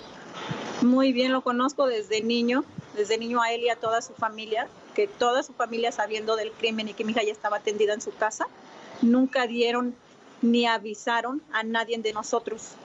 Ellos ya sabían que mi hija estaba en su casa, estaba, pues ya no tenía vida, pero no dijeron, no dijeron, al, contrario, lo encubrieron. Hasta Y des- removieron la escena del crimen también, quitando las cosas con las que fue asesinada mi hija. ¿Cómo, ¿Cómo ocurrió esto, señora? ¿Cómo, Pues- cómo la encontró usted? ¿Cómo, cómo- este joven, cómo la mató? Pues yo sinceramente no este no he preguntado porque es una cosa muy dolorosa para mí. No quiero ni saber el sufrimiento que tuvo, pero la niña estaba muy golpeada de su cara, estaba muy morada. Y yo sinceramente pues no me quería enterar porque son cosas que nos duelen a nosotros como madre, pero ella estaba muy golpeada y tenía en su oído muy reventado, su boca reventada y muy morada de su cara. La entiendo perfectamente. Desde aquí le mando un abrazo y todo nuestro apoyo, por supuesto. Un abrazo, señora. Gracias. Híjoles, qué cosa más dolorosa, caramba. Ahí estás, Mario. Continuaremos aquí, ah, sí, así es, que aquí estamos, estaremos aquí al pendiente, aquí en el funeral que se lleva a cabo de Vania. Muchas gracias, Mario. Gracias. Buen día. Qué cosa. Es horrible. Qué cosa. Otro caso de esto. Bueno, ¿alguien quiere levantar el evento? Luisito, un aplauso para Luis. Ay, ¿por qué? Siempre levanta muchísimo Claro, Luisito porque sí. nos hace sonreír. A ver, Pero es que bien. o- o- a- estuvo medio triste los lanzamientos del día de hoy, de esta semana, pero lo que sí es una buena noticia es que vienen, vienen cambios bien interesantes en Instagram, ¿eh? sobre todo para los que somos creadores de contenido. Vienen, número uno, eh, una función para responder historias con mensajes de voz. Están trabajando también en un feed de historias, pero en lugar de que sea horizontal, sería vertical. De tal manera quieren competir de una manera mucho más eh, intensa contra la gente de TikTok. Por otro lado, también están trabajando en que se mezclen los reels con las historias y con las fotos. Porque la verdad es que también es un rollo que subes un reel y se va dentro a, a post. feed. O sea, yo la verdad es que ya debería estar todo junto y ya si Sí. decides es video, es foto, es ya Exacto. lo haces más sencillo. Y también la gente ya le analizamos mucho, ¿no? Como de, hay que Esta subir la foto, foto ahorita, fija. esta Eh, historia. sí. Y entonces la Sí. historia, ya. ya. Sí, porque es chino, o sea, el video este no, no tuvo tantos likes, pero sí tuvo vistas, pero entonces ahora sube foto. Sí, Como de esta ya. foto está chida, pero quiero que Sí. se les olviden Oye, 24 muy bien horas. por eso. Sí, O sea, La verdad es que creo que, o sea, al final esto lo sacaron del código fuente de, de una beta que están trabajando, pero lo que sí es un hecho es que si ya están probando, quiere decir que mucha gente nos hemos quejado y no somos los únicos. Así que no, podemos, no nos sentimos solos y que seguramente, pues bueno, estarán por ahí eh, trabajando todo esto. El tema de los reels está muy importante ahorita en Instagram, ¿no, Luis? O sea, Mucho. para competirle a TikTok, tú como creador de contenido subes reels y tienen mucho más vistas que cualquier publicación o que A mí me cualquier gustan historia. los reels. O sea, Sí, a mí y también. verlos. sí, verlos, sí. Pues a mí también. Esto. Pues a mí también. Pues sí, sí. digo. Sí, es que incluso mucha gente ya está buscando más ese contenido porque es más largo y no es tan largo. Es Claro. decir, Es, un minuto, es, hay mucha más carne y no solamente son 15 segundos como sucede en las historias, que de pronto Que quedan es horrible truncas. porque, eh, exacto, quedan truncas o entonces tienes que dividirlo y entonces no se ve bien y entonces ya. Sí, exacto. Entonces, por- entonces de pronto pones varias historias, entonces se ve ahí el feed de la persona con un Lleno montón de historias. historias. y es bueno, pues mejor hubiera subido un reel. En fin. ¿El reel cuánto puede durar? el reel un minuto. Ah, y la historia es de 15, 15 segundos. 15 segundos. segundos, entonces cada 15. Y ahí se corta el video. Ahora, todos se estandarizaron porque los shorts de YouTube también duran un minuto. Los que son más largos son los de TikTok. Sí, todo el mundo le está compitiendo, le trata de competir a TikTok de alguna Exacto. forma, ¿no? ¿Cuántos los de TikTok? Los de TikTok, según yo, ¿Dos? yo he- sí, según Dos yo hasta dos. ¿eh? Sí. Pues sí, o sea, con esta onda de que los, los chavos no aguantan más de un minuto No. ¿Qué tal Sí, cosas. sí, qué precoces. Ay, Ya, ya, güey. 45 segundos o y se sea, acabó. O sea, el engagement era como de 6 segundos. Aprendan a esperarse y aguantar, hay que durar. Poco a poquito, ahí No luego, luego. Pues sea, todo rapidito. No, hijos, no. Apenas uno está viendo el Instagram y ya acabé. Exacto. ¿Qué es eso? ¿Qué es eso? ¿Qué es eso? Que no sea una historia que hay que tirarle al reel, ¿no? Exacto. O al TikTok. No, un documental, ¿no? Exacto, aprendan. Miren, ya mínimo, mínimo lo que les dure lo que la imagen del día de Vicente Fernández. Exacto. Lo que duró aquí. Vamos por la temporada completa. Sí, o sea, ya. ¿Y qué? ¿Esa, esa qué? ¿Cuál, ¿Cuál es el veredicto ya final de esa serie? Que ya la olvidamos todos porque pues, ya no Ah, la pero vimos. yo creo que tengo, no sé si es chisme, no sé, pero es que ayer estuve trabajando, que ya están haciendo hasta la temporada 4. No. Se me dijo. ¿De lo bien que les fue o qué? Pues no sé si de lo bien que les fue, pero que van en la temporada Cuatro. 4. Ándale. Sí, sí, sí. Y mi, cada- mi Cisen, mi Cisen. ¿Y cada cuánto van a estar sacando temporadas? Yo creo que se va a ir pegadito, ¿no? pegadito. Porque Pero es que si no, el formato en el que se, se grababan las telenovelas. Exacto. Entonces de pronto sí es pues como sí. en cadena y pues nada más dividen al momento de editar para Como panadería, ¿no? Exactamente. Sale Ah, y sale y sale. Pero hasta donde sé, ya están en la cuarta. Pero ya acabó la primera. Ya, ya acabó. ¿Y? ¿En No, qué acabó ¿Seguían en el ¿no? Ver, secuestro? no, Sigue. se- acabó Sigue en el secuestro, Sí. en la No, liberación. a pasó lo- por ahí del, del episodio 4, según yo. ¿Seguro? Ya dejaron de hablar del ¿Se acuerdan del cuando secuestro. Jimmy decía que qué bien hecha? Sí, No, a la ver, primera. a ver, me sorprendió. Uy, sí, a mí sí A mí me, sorprendió que pareciera más serie que telenovela, Ay, ¿no? O sea, Ay, la, pro- la produce Te Televisa. falta vida. Y mi barrio, deja tú, Te barrio. falta vida. Qué barrio, mundo. Sí, Porque mundo. eh, qué bueno que recapacitaste. Ya después del cuarto sí dije. Ah, te echaste cuatro.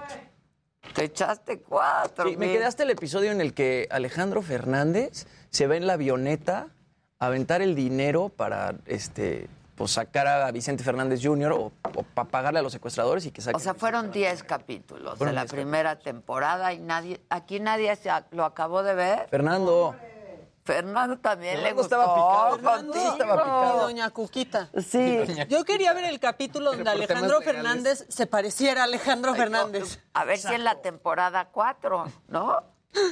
Yo digo. Sí, este tema de que pusieran a Emilio Osorio estuvo un poco, No, muy mal.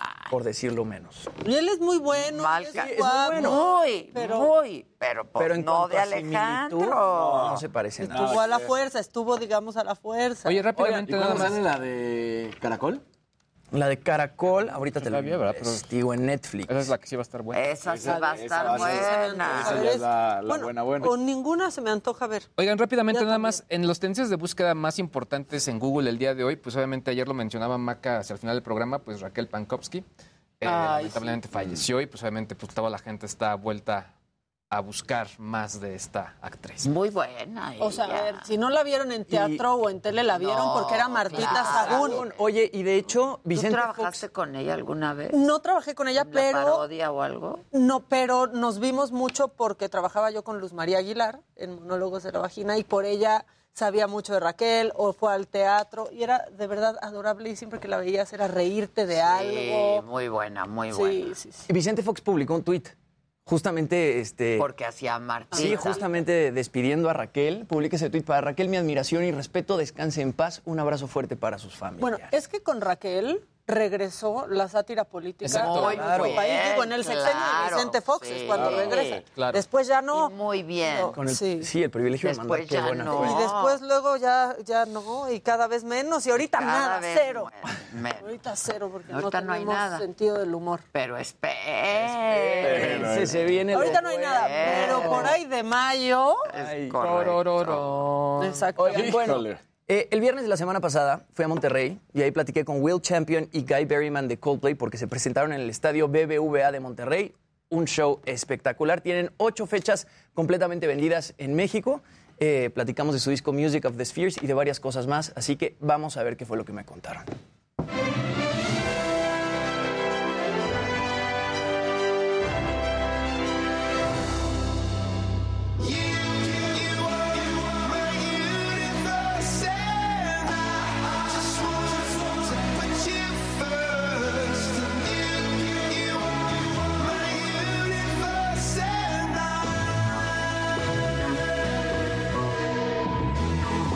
Pues el día de hoy yo estoy demasiado contento porque estoy con Will y con Guy, the Coldplay guys. How's it going? It's going well. Thank you. We're doing really well. Happy to be here. Welcome to Mexico. Um, this is your fourth show of the tour, and I wanted to start with why are you starting the tour on Latin America? Hmm.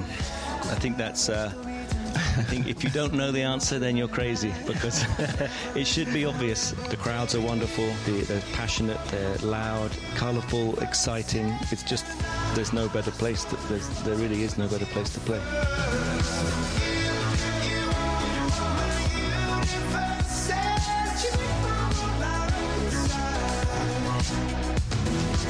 Talking about um, music of the spheres, I think it came out in the perfect moment because I think and I feel um, it's an album about hope. I can hear hope whenever I listen to the songs. Um, do you feel that way too? Do you feel when you wrote it and when you recorded it, it was meant to give um, humanity some kind of hope message? Well, I think that we we always aim to try and be optimistic in our songs. I think it's also important to recognise that the difficult situations that, that many people face in their day-to-day lives and that we face as a planet on the whole. All of these divisions that we create in our lives just make things complicated and seem to divide us. And we, by trying to sort of zoom out a little bit and look at this idea from in terms of the universe and the perspective that that gives you, it just shows you that we are our lives are precious and kind of, you know, on a universal scale, quite quite small. So we have to do everything we can to embrace the opportunities to love and to be compassionate, to understand, and to try and be, you know, be together. So that was really the, the idea. I think you're the only ones who can put um, Selena Gomez, BTS, and Jacob Collier in the same album Yeah. and, and make it sound great. No, it's, it's a good compliment. Thank you. How is it working with them? They're For example, oh. BTS, b- hmm. so different from Coldplay. Yeah, well, they're they're a fantastic group of um, young men. You know, they're, they're obviously brilliantly talented. We have had a chance to meet with them a few times and play live with them once or twice at um, award shows and things like that. And they're just great fun. They're so they're so good at what they do. You know, and they they're so yeah so talented and so focused. And it's great to see that in young young bands as well. You know, they really know what they want to do and. There's a sense of freedom that we have now. I think now we're getting a bit older. We now we've got to this point where we just feel free to try anything.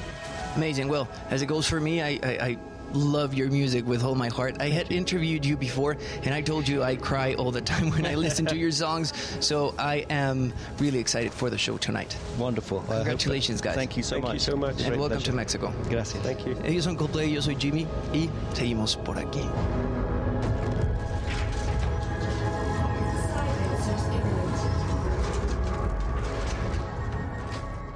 Bueno, pues ahí Coldplay, les decía, ocho fechas completamente vendidas en México. Todavía hay boletos disponibles para el 7 de abril y la verdad es que yo les recomendaría, si tienen por ahí este, su ahorradito, que se lo gasten porque es un show impresionante, completamente también eh, sustentable. Les comentaba aquí ayer que ponen unos pads en el piso y la gente que está bailando y está brincando está produciendo energía para que eh, funcionen tanto las bocinas como las luces, etcétera. Usan muy poquito este, plástico. Además también es una gira inclusiva porque a la gente con problemas de audición les dan unos chalecos que vibran al, al- al ritmo de la música. Coldplay está en otro, pues en otro nivel. Muy sí bien. te pone feliz un concierto Siempre, de ¿no? Coldplay. Sí, O sea, increíble. Sí, no hay siempre canción que digas que... puras canciones icónicas y ha cambiado, ha cambiado bastante su música en los últimos años, pero era lo que platicaba con ellos, pues ellos dicen ya sentimos la libertad de hacer lo que, nos plazca. ¿no? Pero si podrá la gente cambiado, se pero queja. siempre sientes que es Coldplay. ¿Cuántos años No es que lleva digas, ah, es otro... Coldplay? ¿Cuántos años lleva Coldplay? Como Ahorita te digo, la última vez que Más, vinieron- no.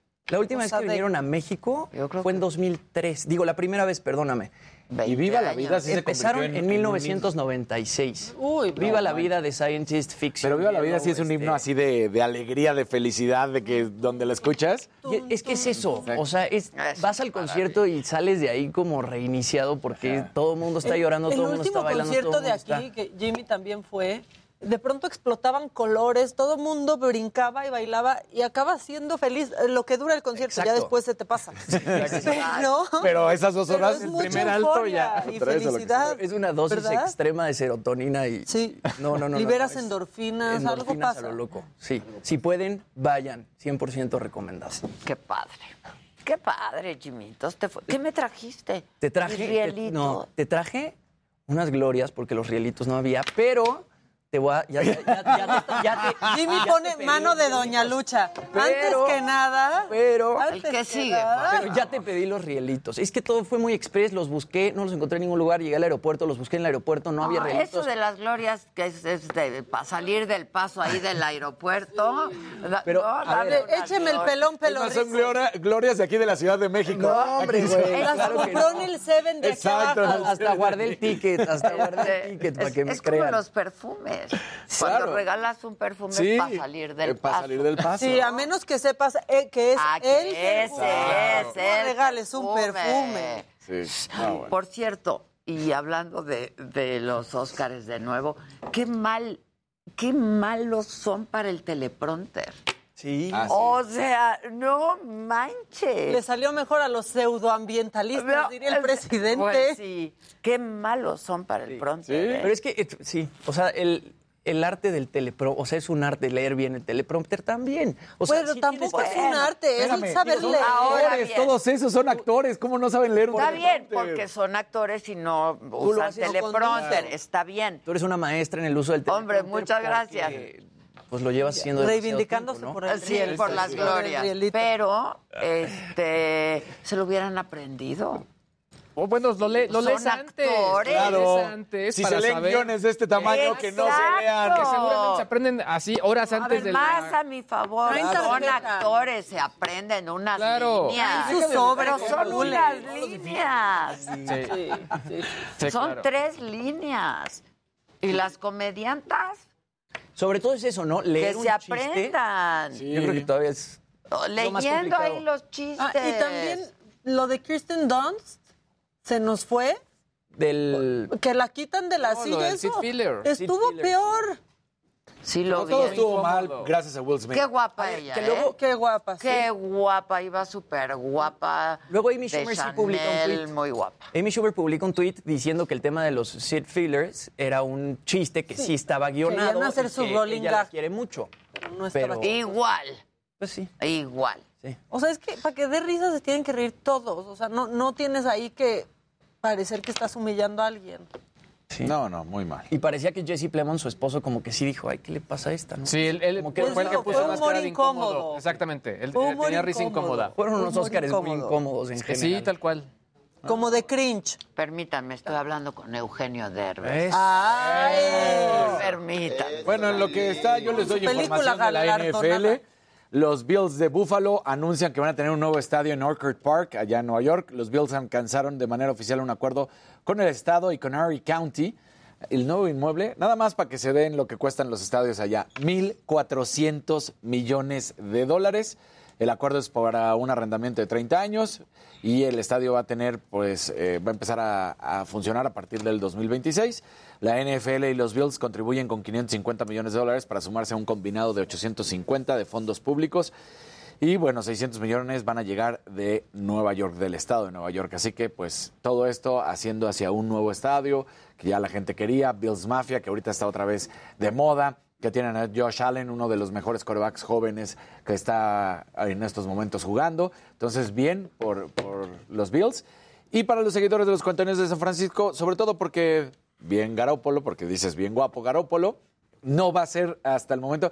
Hubo especulación de qué iba a pasar con Jimmy G, de si lo iban a cortar o no del equipo, porque qué estaba pasando. Su sueldo para este año es de 25 millones de dólares, pero ya tienen un jovencito. Y salen a decir, no, pues si no hay una oferta que cumpla con lo que nosotros queremos, y además no hay necesidad de cortarlo porque pues es un jugador con experiencia y buen jugador, lo mantenemos en el roster y no importa que cueste 25 millones de dólares su salario este año. Así que pues ahí está Jimmy G No todavía. quieren hacer eso conmigo. no, quieren hacer eso conmigo. ¿Cómo Híjoles, wow. ¿Qué tal? Bueno, pues vamos a hacer una pausa, regresamos rapidísimo. Ya vi por ahí a Gustavito Prado y mucho más todavía esta mañana. No se vayan.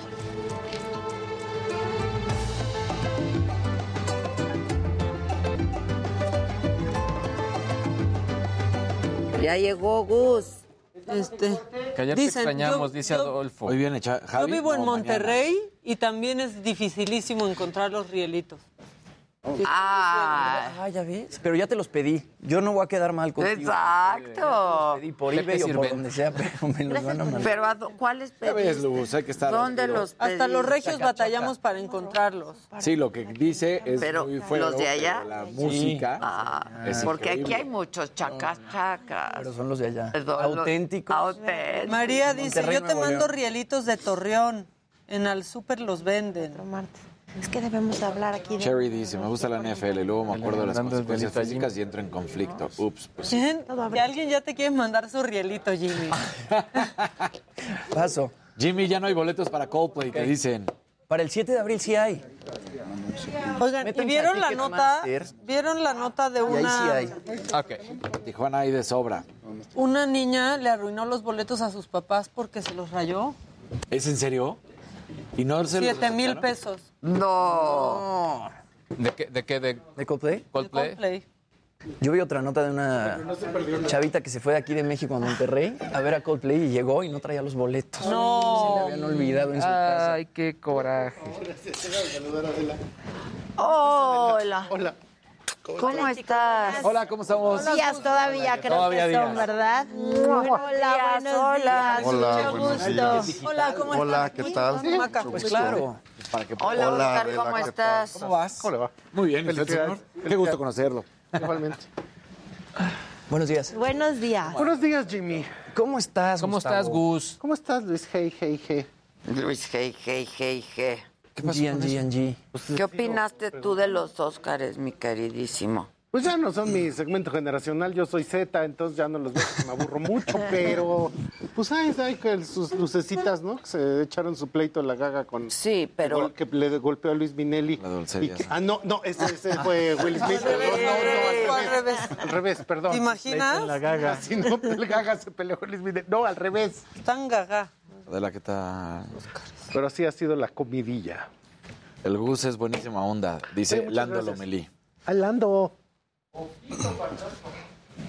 No sé qué Poquito para dónde, muchachos. ¿A ti qué te parecieron los Óscares, Adela? Aburridísimo. ¿Ves? ¿Ves? Es lo que acabo de decir. ¿Pero es generacional? Claro. No creo. Yo tampoco creo que sea No, generacional. a los chavos aplaude, no creo que Gustavo les haya gustado aplaude. mucho tampoco. No, por eso. No, los chavos no, los sabían ni no. quién es no- Minnelli. Ah, Ya pero no, exacto. Es que ya no Después saben. Es una mujer que no les pasa por aquí. O sea, Pues es que le falta como una chica Ay, de ahora. Ay, sí. O sea, no, ¿Y qué opinaste del look de Timothy Chalamet?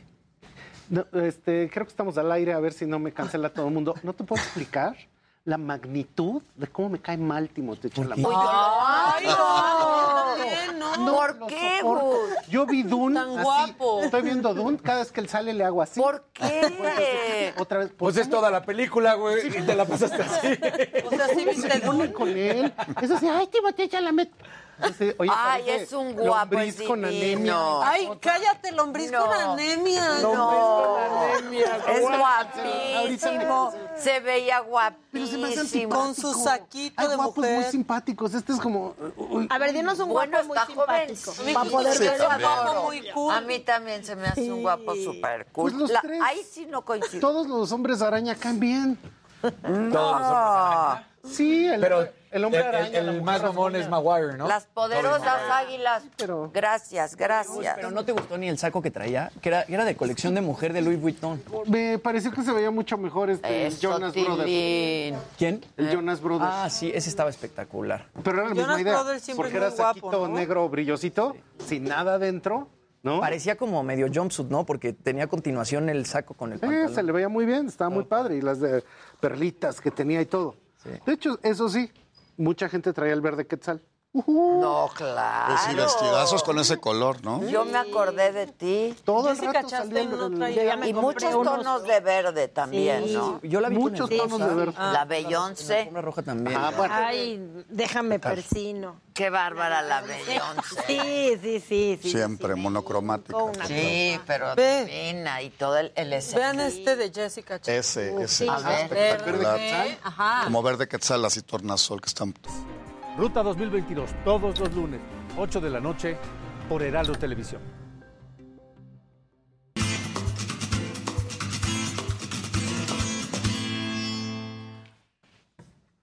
Bueno, pues aquí estamos hablando de filias y fobias.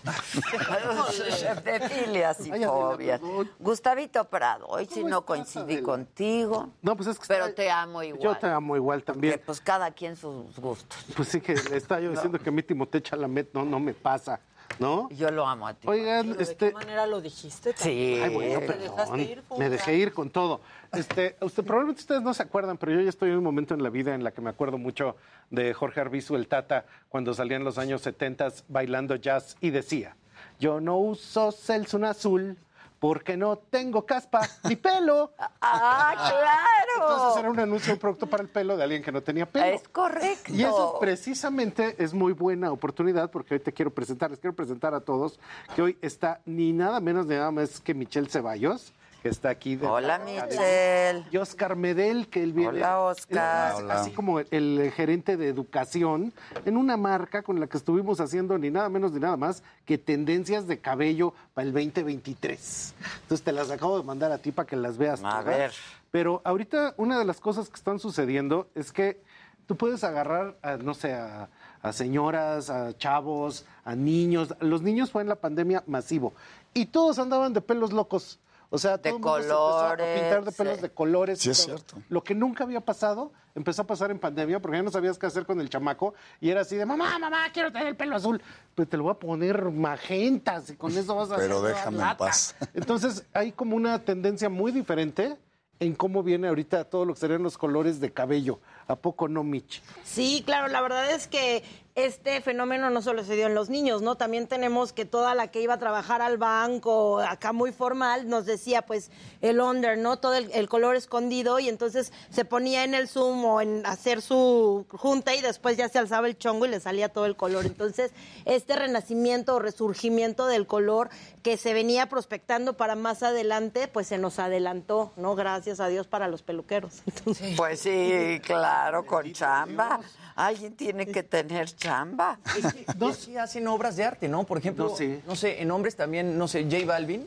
Se hace unas cosas en, en- en el pelo, ¿no? Eh, No nada más en un solo color, sino que hace unos difuminados y unas cosas que se ven increíbles y que hasta que él puso la moda o, o- o- o que está regresando esta moda, como que la gente lo veía y decía, híjole, qué raro se te vería un color de pelo así.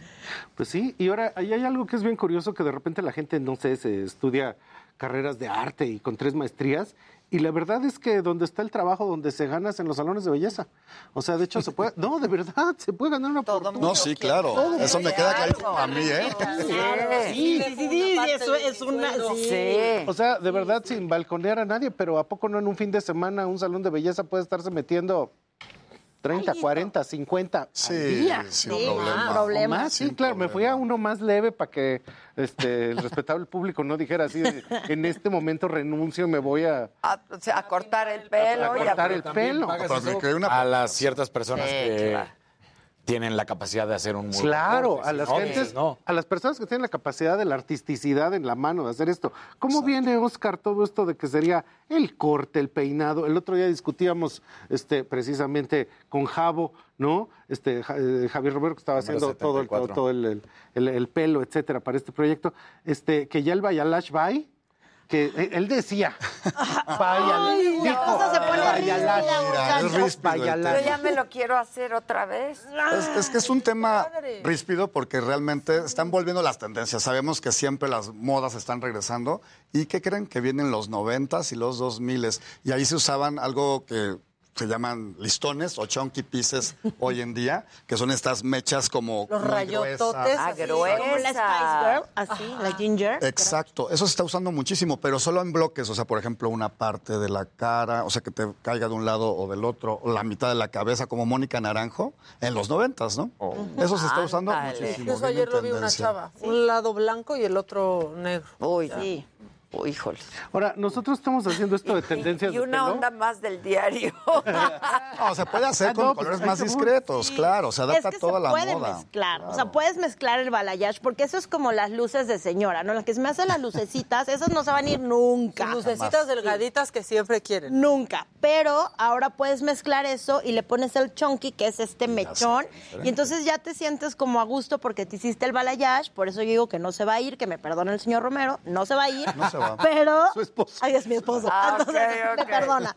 Pero sí creo que le tienes que poner el toque. O sea, lo que no puedes verse como el balayage clásico.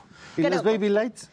Ay, ¿Cómo son los baby lights? ¿Cuáles son? Las las lucecitas. lucecitas. Ah, las Pero las que casi no. De gorrito. Exacto. Está usando otra vez el gorro que duele. Gorrito. O sea, Bueno, no pues entonces, doler, ¿eh? fíjate que con ellos me ha tocado varias experiencias. Ahorita estamos haciendo las tendencias precisamente porque el pelo de la mujer latina, pues no es el tono del pelo de la mujer Pues europea. no, pues no. Y estamos pensando precisamente en pelo negro, O en sea, cómo yo se soy tiñe el una pelo negro. que nací güerita. No, pero esas luces que tú siempre traes son extraordinarias. Entonces, ahí en el documento ese que te, te mandé y que está también en la pantalla, viene cómo están los castaños, nuevos tonos de rojos, ¿no? Ese, a mí que tú habías dicho este que me antes debe de llevar a los rojos. Así ¿Han visto a Esos Aguilera? castaños. Los castaños que son oros y Eh. bronces. Entonces, para la piel morena es ahorita verdaderamente un descubrimiento. Y de hecho, un gran territorio es el pelo negro. O sea, tú lo puedes ver, híjole, no sé, desde las Kardashians, pero en toda América Latina, Colombia, Argentina, Brasil. Pero el ese negro, pelo negro, ¿no? Negro. La esposa de sí, sí. Cristiano Ronaldo. Ese, exactamente. negro Ahí viene Susan. la Negro esposa de Susan. Negro Ajá, Susan. negro Susan. Es una gran tendencia y uno diría, ay, pues ha de ser re fácil de hacer, ¿no? Nomás échale negro y ya quedó. No, es, No, es igual de ver difícil. brilloso, ¿no? Matizado. Se debe de ver hecho, no se debe de ver como que corrí y me lo apliqué yo solita. Se debe de ver hecho y un negro bien hecho debe de tener profundidad. Entonces sí tiene su chistecito también el color negro. Y la verdad es que es una realidad que las latinas estamos de moda. Entonces eso es maravilloso porque por fin se piensa una coloración que tiene que ver con el cabello de nosotros, que es un poquito oscuro, así como este, y entonces podemos trabajar colores chocolates, mieles, cobres. El cobre va a estar a Sí, todo lo que da. y lo platicaba con Gus. es bien difícil que quede bien el cobre, ¿eh? Es, Es naranja. Es bien difícil enseñar el cobre. Enseñar el Ese es cobre. bien fácil. Es un caramelo. Pregúntale que a mezcla entre ¿Y el cobre. cobre dónde lo...? Es el más naranja, naranja. Que sí es Este súper de importante ir con un profesional. Como O sea, más acá. Bueno, es todo depende decolorada de pasar. No, el que es como pila así, que se ve increíble. Ahora, es importante también con esta cuestión del mantenimiento, pues que pensemos en que eh, si te vas a colocar un cobre, pues que se vea cobre, ¿no? No que se vea así como "Eh, azul y buenas noches. Por eso están los colores caramelo, que son esta mezcla de caobas, que tienen toques rojecitos. A mí eso me o sea, encanta, ¿eh? Tienes dimensión en el cabello, le da movimiento, traes el tono de temporada y el mantenimiento es menor. Entonces, Ahora, en esto que de repente se ven las paletas de color, ahí uno está ¿Por qué no las estamos Ah, viendo no sé. en la tele? No lo sé. Mira, pero ahí también se ve que a mí me urge un tinte negro. Exacto. Pero con Te voy a profundidad, gracias. Este, O podemos hacerle como Mónica Naranjo contigo, mitad blanco y mitad No, negro. no, no ¿qué creo. No, no, Ahí Ah, están. ahí están las paletas de color. Y una cosa súper importante, está uno acostumbrado, por favor, entre comillas, no tiene nada de malo, pero al tinte de cajita de farmacia. Pero en cambio, estas paletas, cuando las están diseñando, no es nomás de que lo sacan y lo echan. No, tiene fórmula y eso se sube, se baja, se cambia el tono, se matiza. Pero a la hora que tú lo ves en el líquido de preparación química, no tiene el color final. O sea, tú estás viendo un químico ahí raro de un color Espantan luego. raro. Sí. Y entonces a la hora que lo pongan, se va a volver ese bronce, se va a volver esos negros, se van a volver esos rojos. Entonces es un gran conocimiento el que ellos tienen de poder saber exacto de la química. fórmula O sea, y de ustedes la hacen química. las fórmulas. sí, acá. Claro, por supuesto. Es que, se, mira, por ejemplo, un negro puede ser azul, puede ser violeta. Pero tú combinas Yo y entonces ya combino, entregas exacto. el bote. Por ejemplo, ¿a mí qué me harían? Ay, yo te haría más rubia. Yo le haría chunky, yo te haría así un chunky, pero súper blanco. Y atrás como dimensión, a lo mejor con unas poquitas colores más profundos. O sea, ese rubio de base, pero sí daría mucho más luz al frente y como un miel atrás. Te daría un toque muy, muy actual y realmente con esa combinación de colores y caramelo con el chunky piece se te vería increíble. Anda. Ahora, eh, ellos están, Oscar estado- está al frente de los programas educativos, de todo lo que sería, cómo se está capacitando a todos los, a todos los ejércitos de la belleza. Y Mitch ahí nomás se ha echado siempre en las pasarelas de Fashion Week, ha estado participando siempre en todo tipo de proyectos de la moda con el pelo. Entonces, eso que te dice, pues entonces hay que pensarlo. A lo mejor. Cámbiame look. Así se llama. Tú me dices. Look. Ahí, andamos. También tú dime anda, cuándo le ponemos fecha y lo cerramos. Ah, ya estás. Y ustedes ya entregan la formulita y Sí, todo. es que para hacer el cabello. Jazz. ¿Qué hacemos, Jazz? ¿Qué hacemos? Es que Jazz me pinta el pelo. ¿Eh? ¿Cambiar? Bueno, pues ¿qué? ¿Me lo hacen? Lo hacemos con mucho gusto. Mi fórmula y ya me Claro. nos enseñan. Mínimo. Sí. Mira, yo con Javier toda la vida me iba a cortar el pelo. O sea, toda la vida. y ya- y- sí, en serio. Y a mí me permitía, me- cada rato me hacía cortes muy novedosos, diferentes, me puso luces. me- ya, ya no. Eso fue hace mucho, sí, pero. ¿Hazte? Sí, con Javier Es que de toda la tenía una vida. melenota casarín. Ajá. Antes. Hace poco me Ah, ¿de mandó verdad? una foto de él Sí. 2000, ¿eh? con su melena. ¿A poco? Nosotros lo recordamos con el cabello ¿Verdad? así. muy ¿Y ahora por qué tan peinado? Pues, cámbiame. Decolóratelo ahora. Pero, pero Javi toda la vida me, me cortó. Ándale. Es que son refamosos. Bueno, y ahorita lo que tenemos son tres tendencias.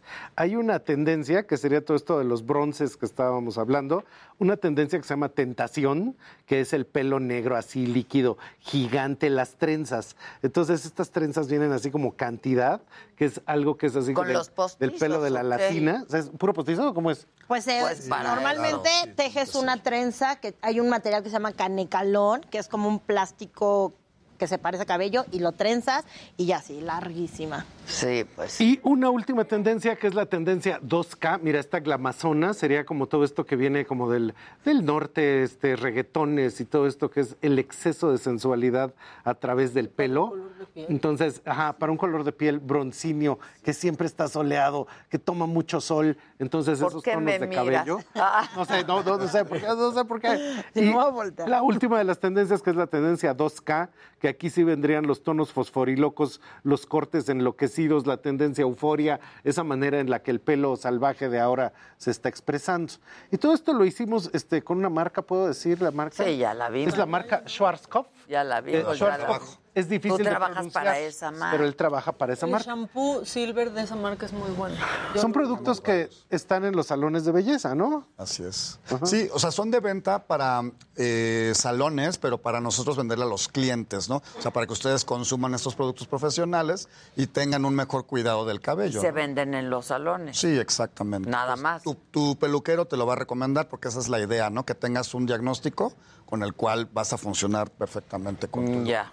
El otro día que estábamos en la presentación de estas tendencias, que lo hicimos para toda América Latina, me dieron un polvo. No, bueno, no saben. Para la pelona. Ah, que te pones en la raíz. Me puse el polvo y ya tenía pelo.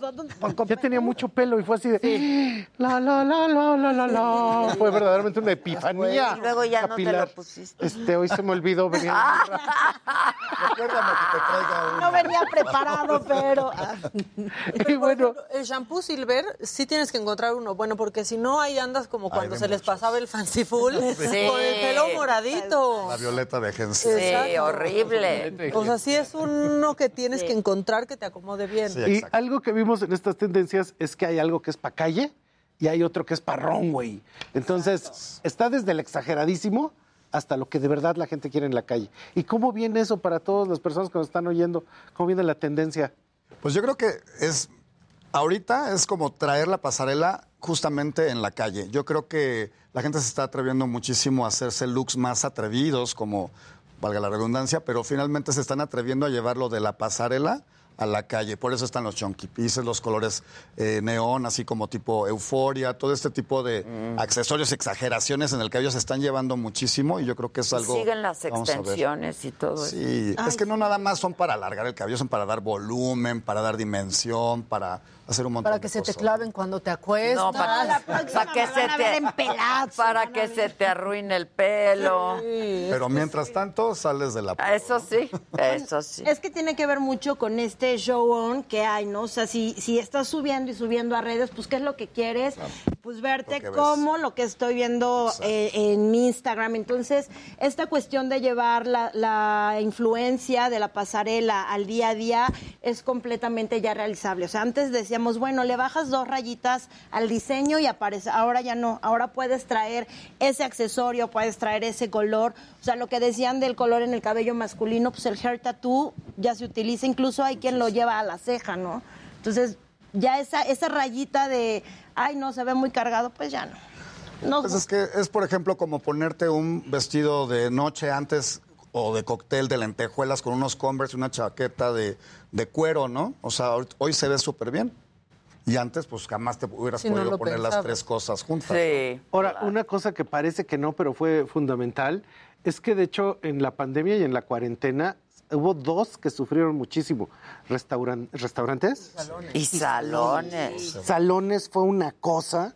O sea, era así de todos me decían, tú me decías, ya no hayamos qué hacer, ahora sí de verdad. Porque aparte está eran re muchas duro. restricciones ya que pudieron abrir, ¿no? O sea, era cambiar muchísimo el funcionamiento del salón. Y sobre todo porque es algo de contacto. contacto directo, exactamente, Exacto, Estás claro. ahí pegadito. Pero hubo inclusive un caso de dos peluqueros que tenían COVID, no lo sabían, pero tenían este, su cubrebocas, su máscara y todo, y ese día atendieron aquí a cuentas y a nadie se enfermó. O sea, si se mantenían las precauciones, es de las cosas más seguras que hay ir a que te hagan el pelo, porque está muy protegido. O sea, de hecho lo desarrollaron igual que los dentistas. Entonces, eso también pues está reviviendo ahorita la industria y está reviviendo con nuevas propuestas, ahora con los hombres que tengan pelo, pintándoselo, ¿no? Que Este, todavía A mí tengan. me encantaría, sí, yo ya no. Lo bueno es que me está saliendo mucho en la espalda, entonces tengo la Pásatelo, esperanza de, de Ve algún qué día- padre se, ve eso, padrísimo. Eso lo hizo Javier, ¿no? Increíble, lo hizo Hicieron- Javier, O sea, lo hicieron para Está ti. padrísimo. Y es platinado. Entonces las era verdaderamente espectacular. Que es lo que decíamos. ¿no? O sea, lo que se veía antes como Nada. extremo, hoy dices, por supuesto que lo hago. O sea, Claro. se puede. Y la gente también tiene ganas, ¿no? Ahora de hacerse... De todo. Yo Todo. tengo. Claro. Ah, Bueno, ¿qué? ¿Me hago? Yo hago lo que me digan. Te, ¿eh? te pongo en sus manos. Raquelita, yo hago lo que me digan. Por supuesto. La verdad. Entonces, eh, creo que es el mejor momento para experimentar qué es lo que estamos haciendo con nuestra apariencia, con nuestra identidad. Este, resulta que hay una cosa muy curiosa. La gente se empezó a hacer más cosas de pelo, sorprendentemente. Esto me parece una estadística increíble, porque estaba tanto tiempo en el Zoom que entraron como al síndrome de este como de lector de noticias, o sea, estoy todo el tiempo en el Zoom, me quiero Sí, ver bien. claro, claro. Pelo. De manera Sí. constante. O sea, también Te veías fatal, entonces... O sea, esto ya no es tu línea de expresión, tu línea de expresión es aquí, entonces pestañas, ceja y cabello. Sí. De hecho, en, en el CES, en el evento este de Las ¿Qué? Vegas, ¿Y sacaron qué un, les haces a la pestaña y a la- para pintarte el y pelo. Se hace lamination, se O hace sea, se plancha, o sea, se le hace todo el diseño. También ceja y pestaña se hace todo el diseño y el cabello a conjunto. internet. Entonces, Ya. También se hace tintura, o sea... Pues sí. Claro. Ahora, nosotros Debe subimos- ir muy armonioso el asunto. Y ¿no? ya si solo se ve de acá para acá, que esté bien. Claro. Fíjate, Adela, que nosotros subimos todo la- el PDF de tendencias en Essential Looks Latam de Internet. Entonces, cualquiera que se quiera registrar, ahí lo baja y está el documento completo. No, es- estuvo bien bonito porque hay tres tendencias. No solo es pelo, no solo es apariencia, no solo es maquillaje. Hicimos hasta los playlists para los salones de belleza. Entonces, en la tendencia glamazonia, pues tienes música aglamazonada. Es En la padre, tendencia ¿eh? Tentación, salón una buena música. Buena música y que estés a gusto porque pues luego te haces cosas, o sea, yo cuando voy a decolorarme ahí, pues, dejo unas horas. Sí. Entonces sí hay que estar a gusto en el salón. Y, y lana. Y una lana. Una lana. La cual se agradece. Pero es lo que tú decías, que el mantenimiento sea más accesible. Sí, por ¿no? supuesto. O Claro. sea- en todos sentidos, en tiempo, en lana, en todo. Yo lo que siempre les digo es que el cabello no se maltrata por lo que te hace, sino por lo que te dejas de hacer. O sea, tú te puedes hacer lo que quieras, pero si llevas el proceso, el producto adecuado, trabajas bien, entonces el cabello se mantiene como todo en la vida, ¿no? No es lo que hagas, es cómo lo haces y con qué lo mantienes. Claro. Y No precisamente eso el profesional pues lo entiende, ¿no? Yo le quiero agradecer a nuestra amiga de, lo- de los tres, Aileen Rogel, que fue la de la iniciativa que nos aventáramos las tendencias, ¿no? Y por supuesto a Javier Romero, ¿Qué que es el, es el genio, este, pues es de los más importantes, igual que ustedes dos, en lo que se está haciendo en todo de El cabello, señor ¿no? marido El de la marido. Señor señora. marido de la señora. Y yo quisiera, este, digo, Adela, rapidito una dinámica. A ver, ¿no? viene. Señor, señora, ¿de qué lado se va a poner? ¿De, la, ¿De los señores de 50 que tenemos agencias de tendencias o de los niños bonitos como Jimmy? Porque resulta, fíjate Adela, tú tienes que decir qué va a pasar. A ver. Jimmy está en 39.2 hoy en Instagram de seguidores, pero estás en 39.1. Yo ahorita estoy en 39.19. O sea, mañana llego a 31. punto- 39.2. Eh, ¿Quién de los dos? El primero que llegue a 40 mil. O sea, ¿a quién quieren ustedes que gane? ¿Jimmy o nosotros? El primero que llegue a 40 mil followers. ah, más bien, ¿qué, pre- ¿qué castigo vas a poner, Adela? Ah, yo que voy a poner. toda una. Ya vi. Pelo rosa. Rosa. rosa. Pelo rosa. Yo me sumo. Yo hago. también. Pero con profundidad y No todo. matizado y Pero tienes movimiento. que decolorar antes. ¿eh? El que no llegue, Ajá, el que pierda, el que pierda. Que no llegue a los 40 de aquí a cuándo. ya ¿En cuánto tiempo? martes? ¿cómo ¿En cuánto tiempo llegas? El próximo martes. Sí, no, voy a hacer campaña. Este, pues yo creo que en una semana o en dos. El, no, el martes. No, pero porque voy a hacer campaña y voy a presionar para Y si Bueno, ninguno de los dos llega, Ajá, si, no- si ninguno de los dos llega, el que dos. menos Los seguidores. los dos rosa. Buenísimo, Entonces, buenísimo. ya lo saben, es una dinámica. A ver quién gana, si Jimmy o yo. ¿Quién es el primero que llega a 40 mil followers? Ya Adela estás. Micha está de testigo y entonces ella impondrá el castigo del pelo rosa para el perdedor. Exacto. Me gusta. Oigan, no se me vayan, espérense. Tengo a Eugenio Derbez en la línea telefónica. Mi querido Eugenio. Adela de mi vida y de mi corazón, ¿cómo estás? Muy bien, te amo muchísimo. Gracias. Eso nos lo podríamos decir en privado, pero la verdad es que yo estoy súper orgullosa de ti, súper contenta. Yo sé que es un sueño largamente acariciado por ti y verte trepado ahí en los Óscares me encantó.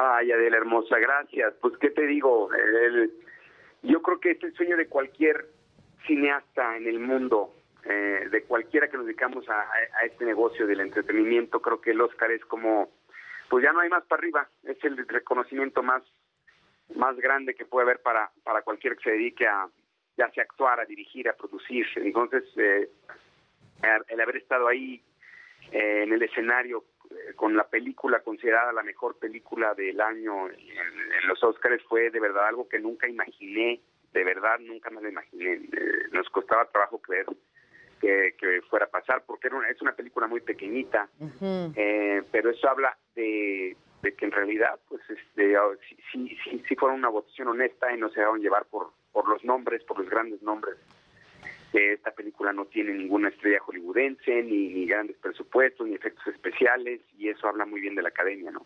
¿Tú cómo, por, por qué hiciste esta película? Porque además, a ver, este, yo creo que, pues no solamente ganar el Oscar, digo, debe ser una maravilla, pero por esta película, ¿no? Que tiene, pues ahí varias cosas importantes.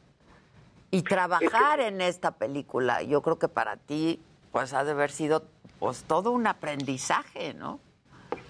No, fue maravilloso. A nivel de aprendizaje, no sabes lo, lo que todos aprendimos de entrada. Eh, yo acepté la película porque me pareció una historia maravillosa, inspiradora, eh, que habla de, un, de, este mundo de los sordos que desconocemos. Y, y me encantó. Hay una escena en donde la directora tomó una decisión creativa de, hacernos sentir y entender lo que los sordos eh, perciben cuando escuchan la música, que es genial.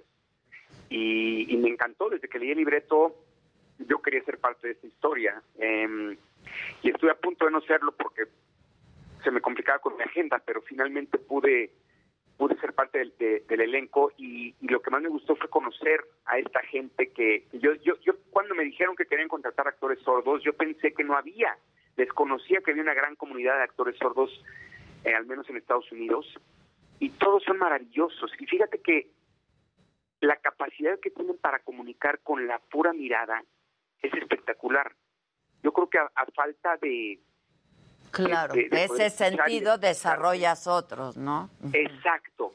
Y la capacidad que tienen para comunicarte con los puros ojos, Adela, es impresionante. Necesitas estar enfrente de ellos para entender lo que es mirarlos a los ojos y que te puedan expresar tanto con una mirada. Es increíble. Y me gustó mucho cómo dijeron tu nombre, ¿no? Y que la directora fuera mujer y cómo dijeron tu nombre y lo que habías hecho por esta familia, ¿no? Eso Ay, me parece Fíjate que hicimos, hicimos una amistad, eh, somos una verdadera familia. Vaya, siempre me quedo con mis hijos, les digo, la, mi familia de Coda nos, nos texteamos casi, casi diario entre todos y todos nos comunicamos qué estamos haciendo. Yo tengo un chat familiar con los derbés y mis hijos no me pelan. Me llevo mejor con la otra familia que con ellos. Claro, te pelas más, claro. Sí, sí, sí. Exactamente, pero, pero bueno. Oye, ¿lloraste? Eh, hubo, hubo varios momentos en que se me llenaron los ojos de lágrimas. Este, este fue, eh, Adela, yo desde los siete, no me acuerdo que era, siete, ocho años, yo me sentaba a ver los Óscares con mi mamá. Eh, ¿Sabes cuántas veces me imaginé? Uy, nunca imaginé que fuera a estar yo ahí, nunca, te soy sincero. Pero decía yo, ¿qué se sentirá estar ahí arriba? ¿Qué se sentirá eh, poder recibir un premio así, estar en pisar ese escenario? y cuando lo pisé, Adela, eh, era... Es que no tengo palabras, es algo que... es muy- decirte, se sintió increíble, es... es- no, no, Sabe a no poco, claro. Sabe a poco. Eh, y, y, y toda esta gente importante felicitándote, dándote un abrazo, eh, la cantidad de, de gente que me que, que yo admiro, que se me acercó a decirme me encantó la película, me encantó tu trabajo, era como increíble, era como como vivir un mundo al revés, ¿no? Es al revés. de Sí, sí, gente que yo he admirado toda mi vida, que de repente te acerca y te dé un abrazo, es como era claro. real. Claro. real. Oye, este, sé que estás ocupadísimo, sé que estás trabajando, filmando. Te agradezco que hayas aceptado tomar esta llamada porque estás en medio de, de la filmación. Este, pero nada más dos preguntitas rápidamente. Este, ¿cómo les resulta a usted? Digo, tú fuiste ganador y la película que es, resultó pues ser la más ganadora en los premios, pero estar ahí eh, durante toda la, la- la- la entrega de los Óscares. ¿Cómo les resulta a ustedes los actores? Porque hay cosas que no vemos nosotros. Bueno, eh, fue muy fuerte, por ejemplo, lo de la cachetada. Sí, no, qué cosa, ¿no? No sabes la atención que había en el lugar, o sea, se podía cortar la atención con un cuchillo, o sea, era eh, eh, una primero que nada una confusión terrible, porque yo, yo- inmediatamente cuando pasó, el teatro entero volteaba para adelante, para atrás, para los lados, a mí los de atrás me tocaban y me decían, oye, ¿fue en serio? Este, yo le, le preguntamos al de adelante, al de al lado, todo el mundo, oye, ¿alguien sabe si fue? Buscaban en el en, en, en línea en sus celulares a ver si había información. Estábamos todos verdaderamente no entendíamos, creíamos que era parte de un sketch, pero otros decían, no, yo creo que no, que sí fue en serio.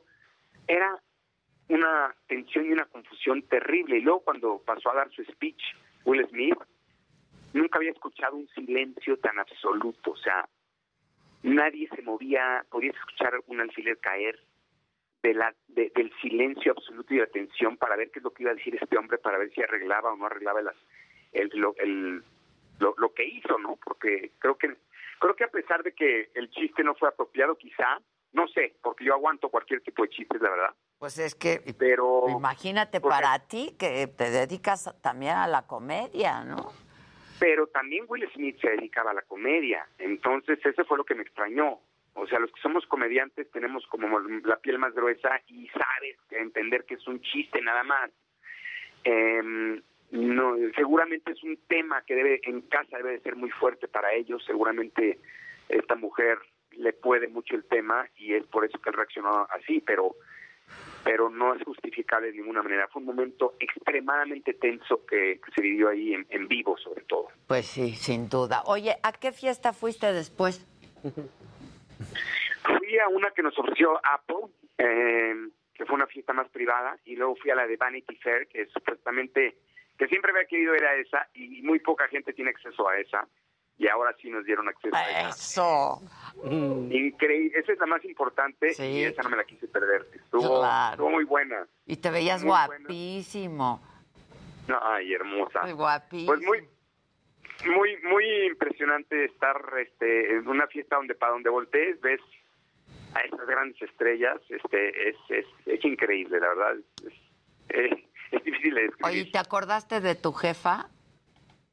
Claro, sí, de, de hecho me han estado mencionando, yo no sabía que se había visto, pero le mandé un beso ahí, Sí, lo vimos, en el escenario. Sí. Y este, claro que me acordé, todo el tiempo estaba yo acordando de mi mamá, porque te repito, desde, desde niño veía esa ceremonia con ella, y el, en el momento en que pisé el escenario, como que me vino ese recuerdo de tantas veces que yo estaba del otro lado de la pantalla viendo, y, no, no diciendo algún día estaré ahí, porque no me, no me daba la imaginación para decir algún día estaré ahí, eh, pero nada más como que se sentía estar ahí. Claro, claro.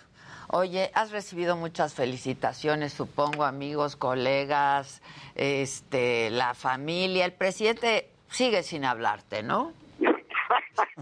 Pues es que, caramba, no sé por qué lo toma personal, porque yo no estoy contra él, yo no estoy contra nada. Yo nada más, la primera vez que me atacó hace poco fue por pedir unas mascarillas para un hospital. Ajá, me acuerdo, me acuerdo. Y de ahí, y de ahí dijo que yo estaba comprado, que me habían pagado. Por Dios santo, como si, como si no ganara yo bien para, para andar eh, vendiéndome al Partido Verde o al partido de no sé quién o a los conservadores. No, yo lo hago por, por ayudar. Y aquí se me, se me acercaron varios eh, eh, actores, compañeros y ambientalistas y gente de, de la región para decir, oigan, lo que está pasando en Yucatán, en la península de Yucatán está terrible, ayúdenos, denos voz. Y yo fui uno de 50, Adela, pero pues la agarró contra mí. Pues sí. Entonces, este, yo nada más quiero darle voz a, a, a- a la gente. Yo, yo no soy experto en esto. Eh, me molesta que calumnien diciendo que nos están pagando. Nadie nos está pagando. Me molesta que la Semarnat saque un comunicado diciendo que dónde estaban estos señores cuando co- con- construyeron todos estos hoteles en la Riviera Maya. Yo le contestaría a la Semarnat, yo estaba haciendo mi trabajo. Yo no me dedico a ser eh, ambientalista, eh, ayudo a los ambientalistas, pero yo estaba haciendo mi trabajo. ¿Dónde estaba la Semarnat cuando se construyeron los hoteles? Pues claro, claro. ¿Yo qué? Yo nada más estoy dándole voz a otros. Yo no soy, imagínate que dedique mi vida y mi carrera de hoy en adelante a, a ver si se cumplieron. a- oye, que te tienes que prestar en el Estadio Azteca. Primero quiero ver si se cumplieron todos los este, requerimientos cuando se construyó para saber si me paro ahí. Pues no. Pues no. Y luego acaba de decir el presidente que inauguré Escaret. No inauguré Escaret, es una mentira. Ojalá y puedan este mencionarlo en quienes quieren las mentiras. Exacto, exacto. Yo nada más fui a, a, a un evento que me tocó conducir de los premios Platino, que es un premio internacional y que fue en Escaret. Em, es todo, pero ¿qué te digo, Adela? Y que además, pues otra vez, pues eh, trabajas de eso, ¿no? Trabajas de eso. Pues sí. No, y además el hecho de que, trabajar. pues sí, el hecho de que estén ustedes, pues amplifica todo, ¿no? Entonces me parece que tiene causa y tiene sentido el hecho de que estén ustedes ahí, este, pues llamando la atención y echándole luz a esto que, pues, que está pasando y que puede ocurrir, ¿no? En ese tramo de la construcción del tren Maya. Te quiero mucho, te admiro, este, espero verte muy pronto. ¿Dónde estás filmando? Eh, estoy filmando, em, ay, es que no me dejan decir, porque te digo, ok, que ok. nos, tiene- nos cae. No te preocupes. Pero, sí. pero, este, ¿En qué país, pues? ¿En qué país? estoy filmando Aquí, en ¿no? territorio mexicano, Eso, sí, así es. pero no estoy en, no estoy en la Ciudad de México. Ya. Oye, así todos, ya, Ya sé, sé dónde, dónde, ya, ya sé sé dónde. Oye, pues la verdad, yo, tú sabes lo que te quiero, este, siempre estás muy cerca de mi corazón y te agradezco mucho el, tu amistad y tu apoyo y todo. Y pues nada, me debes una película. Sí, sí, sí, sí. que no se te olvide. Y gracias por mencionarme ayer en tu tweet por aquella entrevista que hicimos. Una, No, una de hermosa. tantas. Al contrario, te quiero mucho, te mando muchísimos besos y gracias siempre por darme un espacio. Al contrario, ahí estamos al habla. Gracias, Eugenio, y felicidades de nuevo. allá. Gracias. Qué padre, ¿no? Bravo. Bravo. Y se veía súper guapo, ¿no? Se veía súper Sí, se veía muy bien. Súper Su bueno. traje, Su Dolce, sí, se veía súper. Adela ya subió 100 lugares, Jimmy. ¡No! ¡No! ¡Pongan el Instagram! Síganme en arroba trendo. arroba porque a trendo. tu pelo negro. Arroba Trendo México, arroba Trendo México. Que me salven Yo los- prefiero ver al, al- a- aquí al Jimmy de Rosa. Ya yo pensé que hasta me ibas a correr, Adela. Jimmy pelo rosa. Exacto, Bueno, mira, exacto. si la señora de la casa dice que Jimmy va de rosa, Jimmy va de rosa. Exacto. Te Exacto. verías guapísimo de rosa y con barba. Es hasta el próximo martes. Dos semanas dijiste, ¿no? ¿Dos? No, próximo. una, No, el ya. próximo martes. A ver quién tiene más. Sí, bueno, a ver. Así le hace así. No, a el que no llegue, el que no llegue a los 40. Ah, si no Llega a los llegamos los 40 dos, entonces nos lo pintamos los dos. Ya diré yo qué pasa. Ok. Ya diré yo qué pasa. Adelictos, sálvenme. Exacto. Muchas gracias, Oscar Michel. Muchas gracias, Querido Adela. Gus, te Muchas quiero gracias. mucho. Hacemos una pausa y volvemos. No se vayan.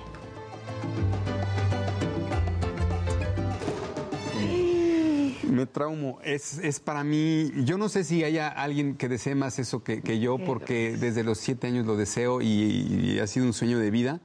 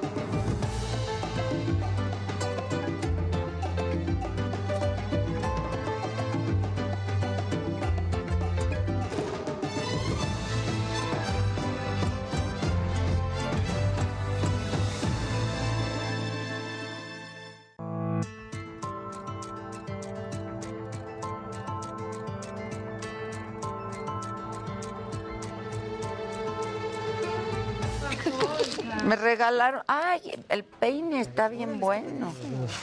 ¿Ah, sí? ¿De qué iba bien la cosa? ¿Eh? El cepillo. ¿Cómo están? Muy bien, ustedes. Amo a Eugenio. Me dio mucho gusto verlo ahí trepado. Sí, muy padre. Y a pesar de que los ¿Y qué tal los haters, no? Ay, todos. Yo descubrí que Will Smith tiene muchas personalidades y que todas apestan. ¿Quién? Will Smith. ¿Qué tal, eh? Terrible. Tremendo eso, la verdad. Qué mal. ¿Sabes qué es lo peor de todo? Que probablemente el chiste estaba escrito por un escritor de la academia. No, exacto, aprobado, que Claro. también está mal. Invitaría a una serie de reflexiones de, de la forma de hacer comedia a partir de estándares normalmente de discriminación o de este tipo de cosas. O sea, yo sé que hay gente que dice es que eso tienen la, la piel muy, la piel muy delgada, pero es que no Pero es que entonces ya no puedes hacer chistes de nada. Entonces, entonces ya censuremos. O sea, O sea, hay- físicos. Haz de otra cosa, haz de situaciones. pero además entiendo que el tema de ella lleva mucho tiempo sobre la mesa, o sea, ha habido entrevistas, o sea, Ella, de ella yo no de que ella ya Habló que temblando habló, se rapó. que temblando se rapó porque ya de plano trató todo, ¿no? Entonces, o sea, es un tema sensible. Pero todavía le dice Chris Rock, that was a nice one. Sí, Digo, de veras, o sea, como que estaba muy sorprendido que ese chiste es el que ofendió, ¿no? Dijo, ¿qué? Es que la verdad es que creo que él venía de. Se ve guapísima y puede ser G.I. Jane. Claro. y Sí, se G.I. Jane está súper hot. A ver, Ajá. y sí se veía guapísima. Guapísima. O sea, yo Creo que de particularmente ahí- soy fan del pelo rapado. de- Pues a quien le queda y eso está padrísimo. Exhibit A. Ahorita- le A. Que 30 segundos, ¿eh? No tiene más. O sea, por ejemplo, yo tengo muchísimo. Cae directo y ya. De en una temporada de vacación o algo así. Raparme, pero así, toda. Yo lo hice. Completita. ¿Sí? Qué a gusto, es que sí. No estaba así de cachetón, obviamente. Está liberador. No, pero justo cuando iba en tercer año de la libre, así me fui de vacaciones, dije, para no hacerle que mi papá un coraje, aterricé en París y me rapé. Y fui muy feliz. Es que sí, a mí se me antoja muchísimo raparme completa, pero No, a mí ahorita ya no. no me atrevo. Todo un A verano. mí se me antoja muchísimo que me salga más pelo. o sea, la verdad. Ah, yo ya siguiendo a Jimmy, no quiero que se dañe su pelito. Mira, Juan Pablo Suárez dice, mía... Conducido por Paco Santamaría. Escúchalo por Spotify, Amazon Music y Google Podcast.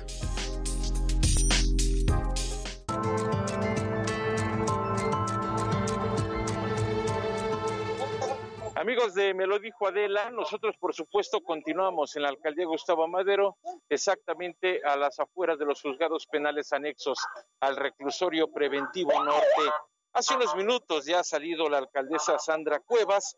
Hay que recordar que el día de hoy tuvo una audiencia con las partes afectadas. Esto, por supuesto, pues para decidir qué tipo de disculpa pública les va a ofrecer y en ese sentido, bueno, pues hace tan solo unos minutos ha salido y pues no pudo hablar con los medios de comunicación, dijo que está impedida para poder hablar con medios de comunicación. Lo que señaló es que sigue confiando en la ley y en las instituciones. Aparentemente será el próximo jueves a las 9 de la mañana para revisar la suspensión condicional. Esto quiere decir que todavía no han llegado a un acuerdo. Esto, por supuesto, no son versiones oficiales, lo estaremos confirmando en las próximas cápsulas informativas. De manera que, bueno, pues nosotros, por supuesto, continuaremos al pendiente. Ha salido ya la alcaldesa Sandra Cuevas y aparentemente no ha llegado a un acuerdo. Será el próximo jueves cuando se esté intentando revisar una vez más esta situación aquí en los juzgados del reclusorio norte. Información que les tengo, regreso a los micrófonos al estudio.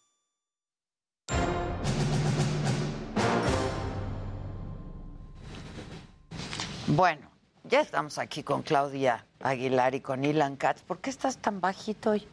No sé. No sabes. Pero bueno, ya. Tú que siempre estás Ahí estás, ahí estás, ahí estás. No pudo acabar ni el saludo así de, ¿por qué estás tan bajito? Y la- Así me hizo Dios. Exacto. ¿Qué onda, muchachos? Sandra Cuevas. Alejandra, Alejandra Cuevas. Alejandra Cuevas, José las Luis cuevas. Cuevas. Las cuevas. Aida Cuevas Aida Cuevas. Claro, Aida peleados. Cuevas, peleados. Cuevas. Claro. Qué desafortunado apellido resulta ser ese de Cuevas. En este momento, por lo menos. Sí.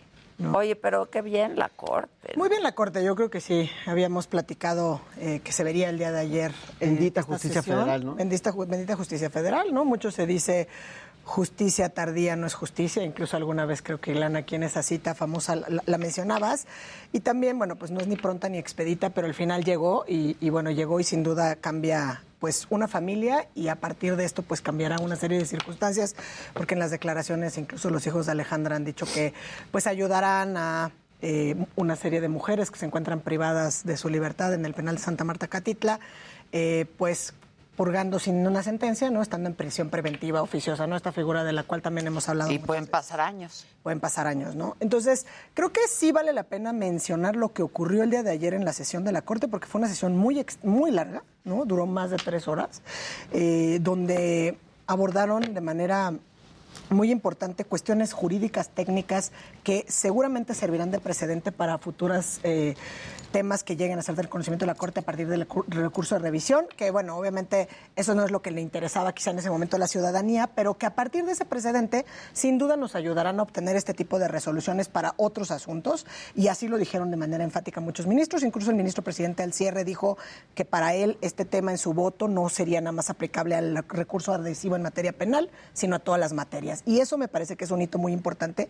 Y también, ¿no? Hablar de, a partir, a partir de que, bueno, obviamente se declara que tanto la orden de aprehensión como el auto de formal prisión de eh, Laura Morán y de Alejandra Cuevas eran inconstitucionales y por ende ordenan que de la manera más, eh, bueno, inmediata, que dejaran Inmediata, en libertad, ¿no? Dijo medios más eficaces y expeditos notificaron y fue tan expedito que incluso eh, comentábamos hace un rato que estaba fuera del penal antes de que llegaran sus hijos a Santa Marta. ¿no? Exacto. O sea, ellos la vieron Y bien la arreglada y muy arreglada. Pero me gustaría retomar, y antes de que, de que Ilan, porque trae aquí una cuestión muy interesante a dejar sobre la mesa, un planteamiento que puso sobre la mesa el ministro González Alcántara Carrancá y que tiene que ver con qué sigue, ¿no? Un poco qué sigue, eh, y, y no nomás en el caso creo que de Alejandra Cuevas, sino que me parecen todos estos casos donde a partir de que llega un un pronunciamiento de la corte o de algún tribunal donde dicen, oye, perdón, ¿no?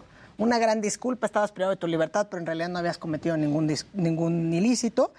Eh, el ministro González Alcántara Carranca hizo una intervención que me parece que a lo mejor de repente pasó desapercibida, pero dijo que eh, se había generado una afectación por parte del Estado y que habría que él puso enfático sobre la mesa. Yo me, imagino que hay que esperar, sí, dijo. Dijo hay que mencionar o hay que señalarla y reconocerla como víctima de violación a los derechos humanos, precisamente para que se le pueda reparar el daño de manera integral.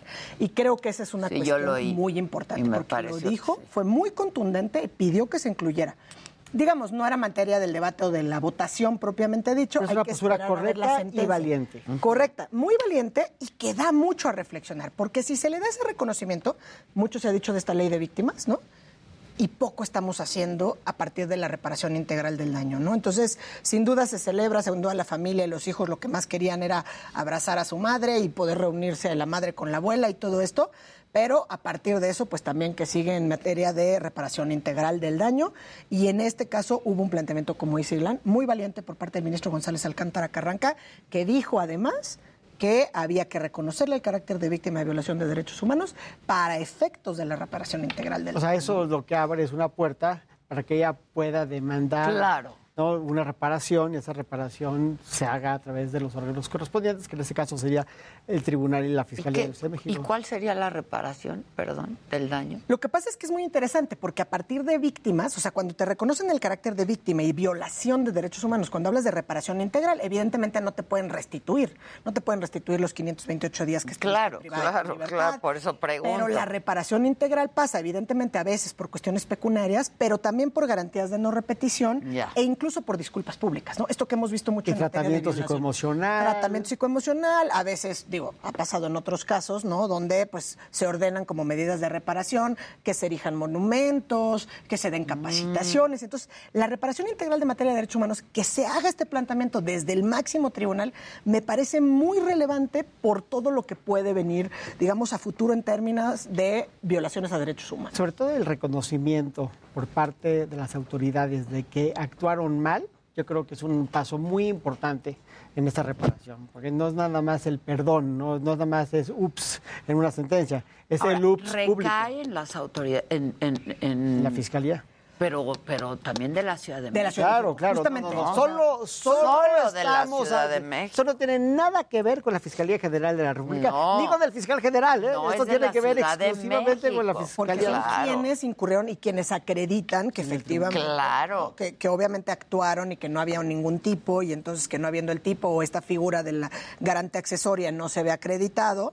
Entonces, hemos platicado y creo que va a haber mucho que conversar a partir de este precedente. Yo digo por varias razones. Primero porque es un precedente que sale por unanimidad, ¿no? Entonces, sí se veía venir que iba a salir por Sí. unanimidad desde la discusión del 14 Y, a- y en de ese marzo, sentido. En ese sentido. Pero habrá mucho que conversar por todos los alcances. O sea, hay que esperar a ver qué hay en la resolución. En la resolución, ¿por qué? Porque en la discusión de la Corte se habló del tema de perspectiva de género desde, una, desde un posicionamiento incluso importante de cómo abordar la perspectiva de género. Sí, ¿no? sí, Es eso decir, me- a mí me encantó eso. el ministro, ¿por qué? Porque el ministro presidente dijo, cuando hay el caso de una mujer, ¿no? Está en- siendo parte, aplicación de la norma, el acto concreto de autoridad, sea cual sea, primero tienes que, tienes que poner la perspectiva de género, porque solo a partir de eso puedes ver si efectivamente en ese caso hay una cuestión una- derivada Por de eso hay un manual de la Corte de aplicación de perspectiva. Ahora, muy importante porque yo por lo menos en lo que yo recuerdo en el tiempo que llevo de ejercicio profesional y no sé si tú, tampoco había escuchado que hubiera un planteamiento del máximo tribunal hablando de la perspectiva de las personas adultas mayores que también tiene que ver y que fue muy importante. Y en ese caso, por ejemplo, los planteamientos que hizo la ministra Loreta Ortiz, la propia Yasmín Esquivel, ¿no? que tenían que ver con las labores de cuidados y con estos eh, pues, deberes de diligencia, etcétera, que tenían que tener. Entonces,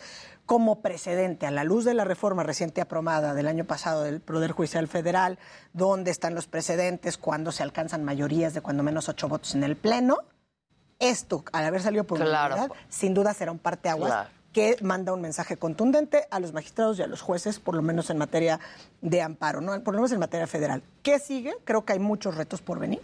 Nos ilustra, porque es un caso de miles, nos ilustra como la justicia Pero es un caso sui generis. o no, sea- no, pero la justicia cotidiana, Ah, que es justo sí. lo que Pues tú querías sí, eh, mencionar es un poco. o sea, disculpe. Esta justicia cotidiana donde pues un caso de millones alcanza a llegar a la corte, porque Claro. por muchas razones, porque tuvo difusión, porque Se me va a además ante acabar la desesperación Sí, tuvieron ver. que meter a los Sí. medios, ¿no? A ver, Entonces, ¿tú no qué? sé, Ilan, tú tenías algo A también ver, que dejar si, sobre muchos es dicho sobre este tema, yo creo que ya no hay nada, nada más que agregar que sea novedoso, pero sí me llama la atención el caso de los ministerios públicos de la Ciudad de México que dictaminaron igual que la Corte y que por ese actuar tienen orden, tenían órdenes de aprehensión. Hay hoy por hoy dos ex MPs que todavía tienen averiguaciones previas o carpetas de investigación, creo que son, creo que son este, averiguaciones previas, que están vigentes, que los siguen investigando, que ya tuvieron órdenes de aprehensión por decir lo mismo que dijo la Corte. Y eso me parece inaceptable. O sea, ¿Y qué es lo mismo? Que no tenían delito, o sea, que no Sí. había delito que O perseguir. sea, los MPs que conocieron de este asunto Claro. originalmente y que dijeron aquí no hay delito, esos no solamente pues, por hacer su trabajo los castigaron, sino solamente los cesaron, sino aparte les libraron orden de aprehensión y en amparo se suspendió, se regresa en amparo a la fiscalía para que se termine de integrar o para que se integren. Y ahí están las carpetas o las averiguaciones previas abiertas y A estas- a en contra de los agentes del Ministerio Público que dijeron en su momento lo mismo que dijo hoy la ¿Y qué Corte. pasa con la jueza, por ejemplo?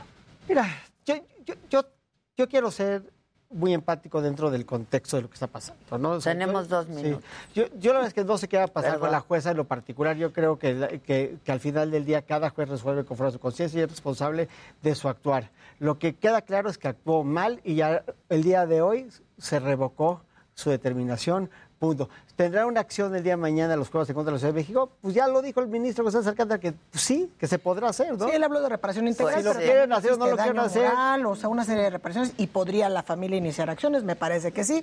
Al final coincido con lo que dice Ilan, ¿no? Uno tendría que partir de la idea, cuando menos a priori, que los jueces actúan no solamente en conciencia, sino de conformidad con lo que establece la ley.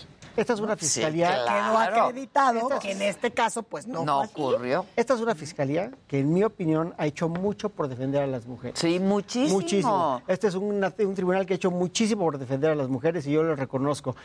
En esta actuaron mal y tendrán que, y yo soy seguro que harán lo correcto para corregir ese paso. Yo tengo mucha fe en las autoridades de la Ciudad de México, estoy seguro que van a hacer lo correcto. ¿Y la fiscal? También. Sí, que es una buena mujer. Yo- Pues yo, tengo una muy buena opinión de Ernestina. Yo también. ¿no? Y creo que su comunicado de ayer es un comunicado de autorreflexión. Dijo, hay lugar para la autorreflexión. Vamos a ver qué pasó aquí, que lo hagan bien. Y la verdad es que una vuelta a la página, un mejor México hoy que ayer. Pues sí, la verdad, muy bien la corte. Muy un bien la mejor unanimidad. México. Muy bien. Hoy que ayer. Hoy que ayer, qué bonito y ojalá sí vayamos, ¿no? Gracias, Clau, gracias, Ilan, muchas gracias, gracias. Gracias, Maca. Gracias a todo el equipo eh, y gracias a ustedes, sobre todo, por su atención y compañía. Nos vemos mañana a 9 de la mañana por este mismo canal. Gracias.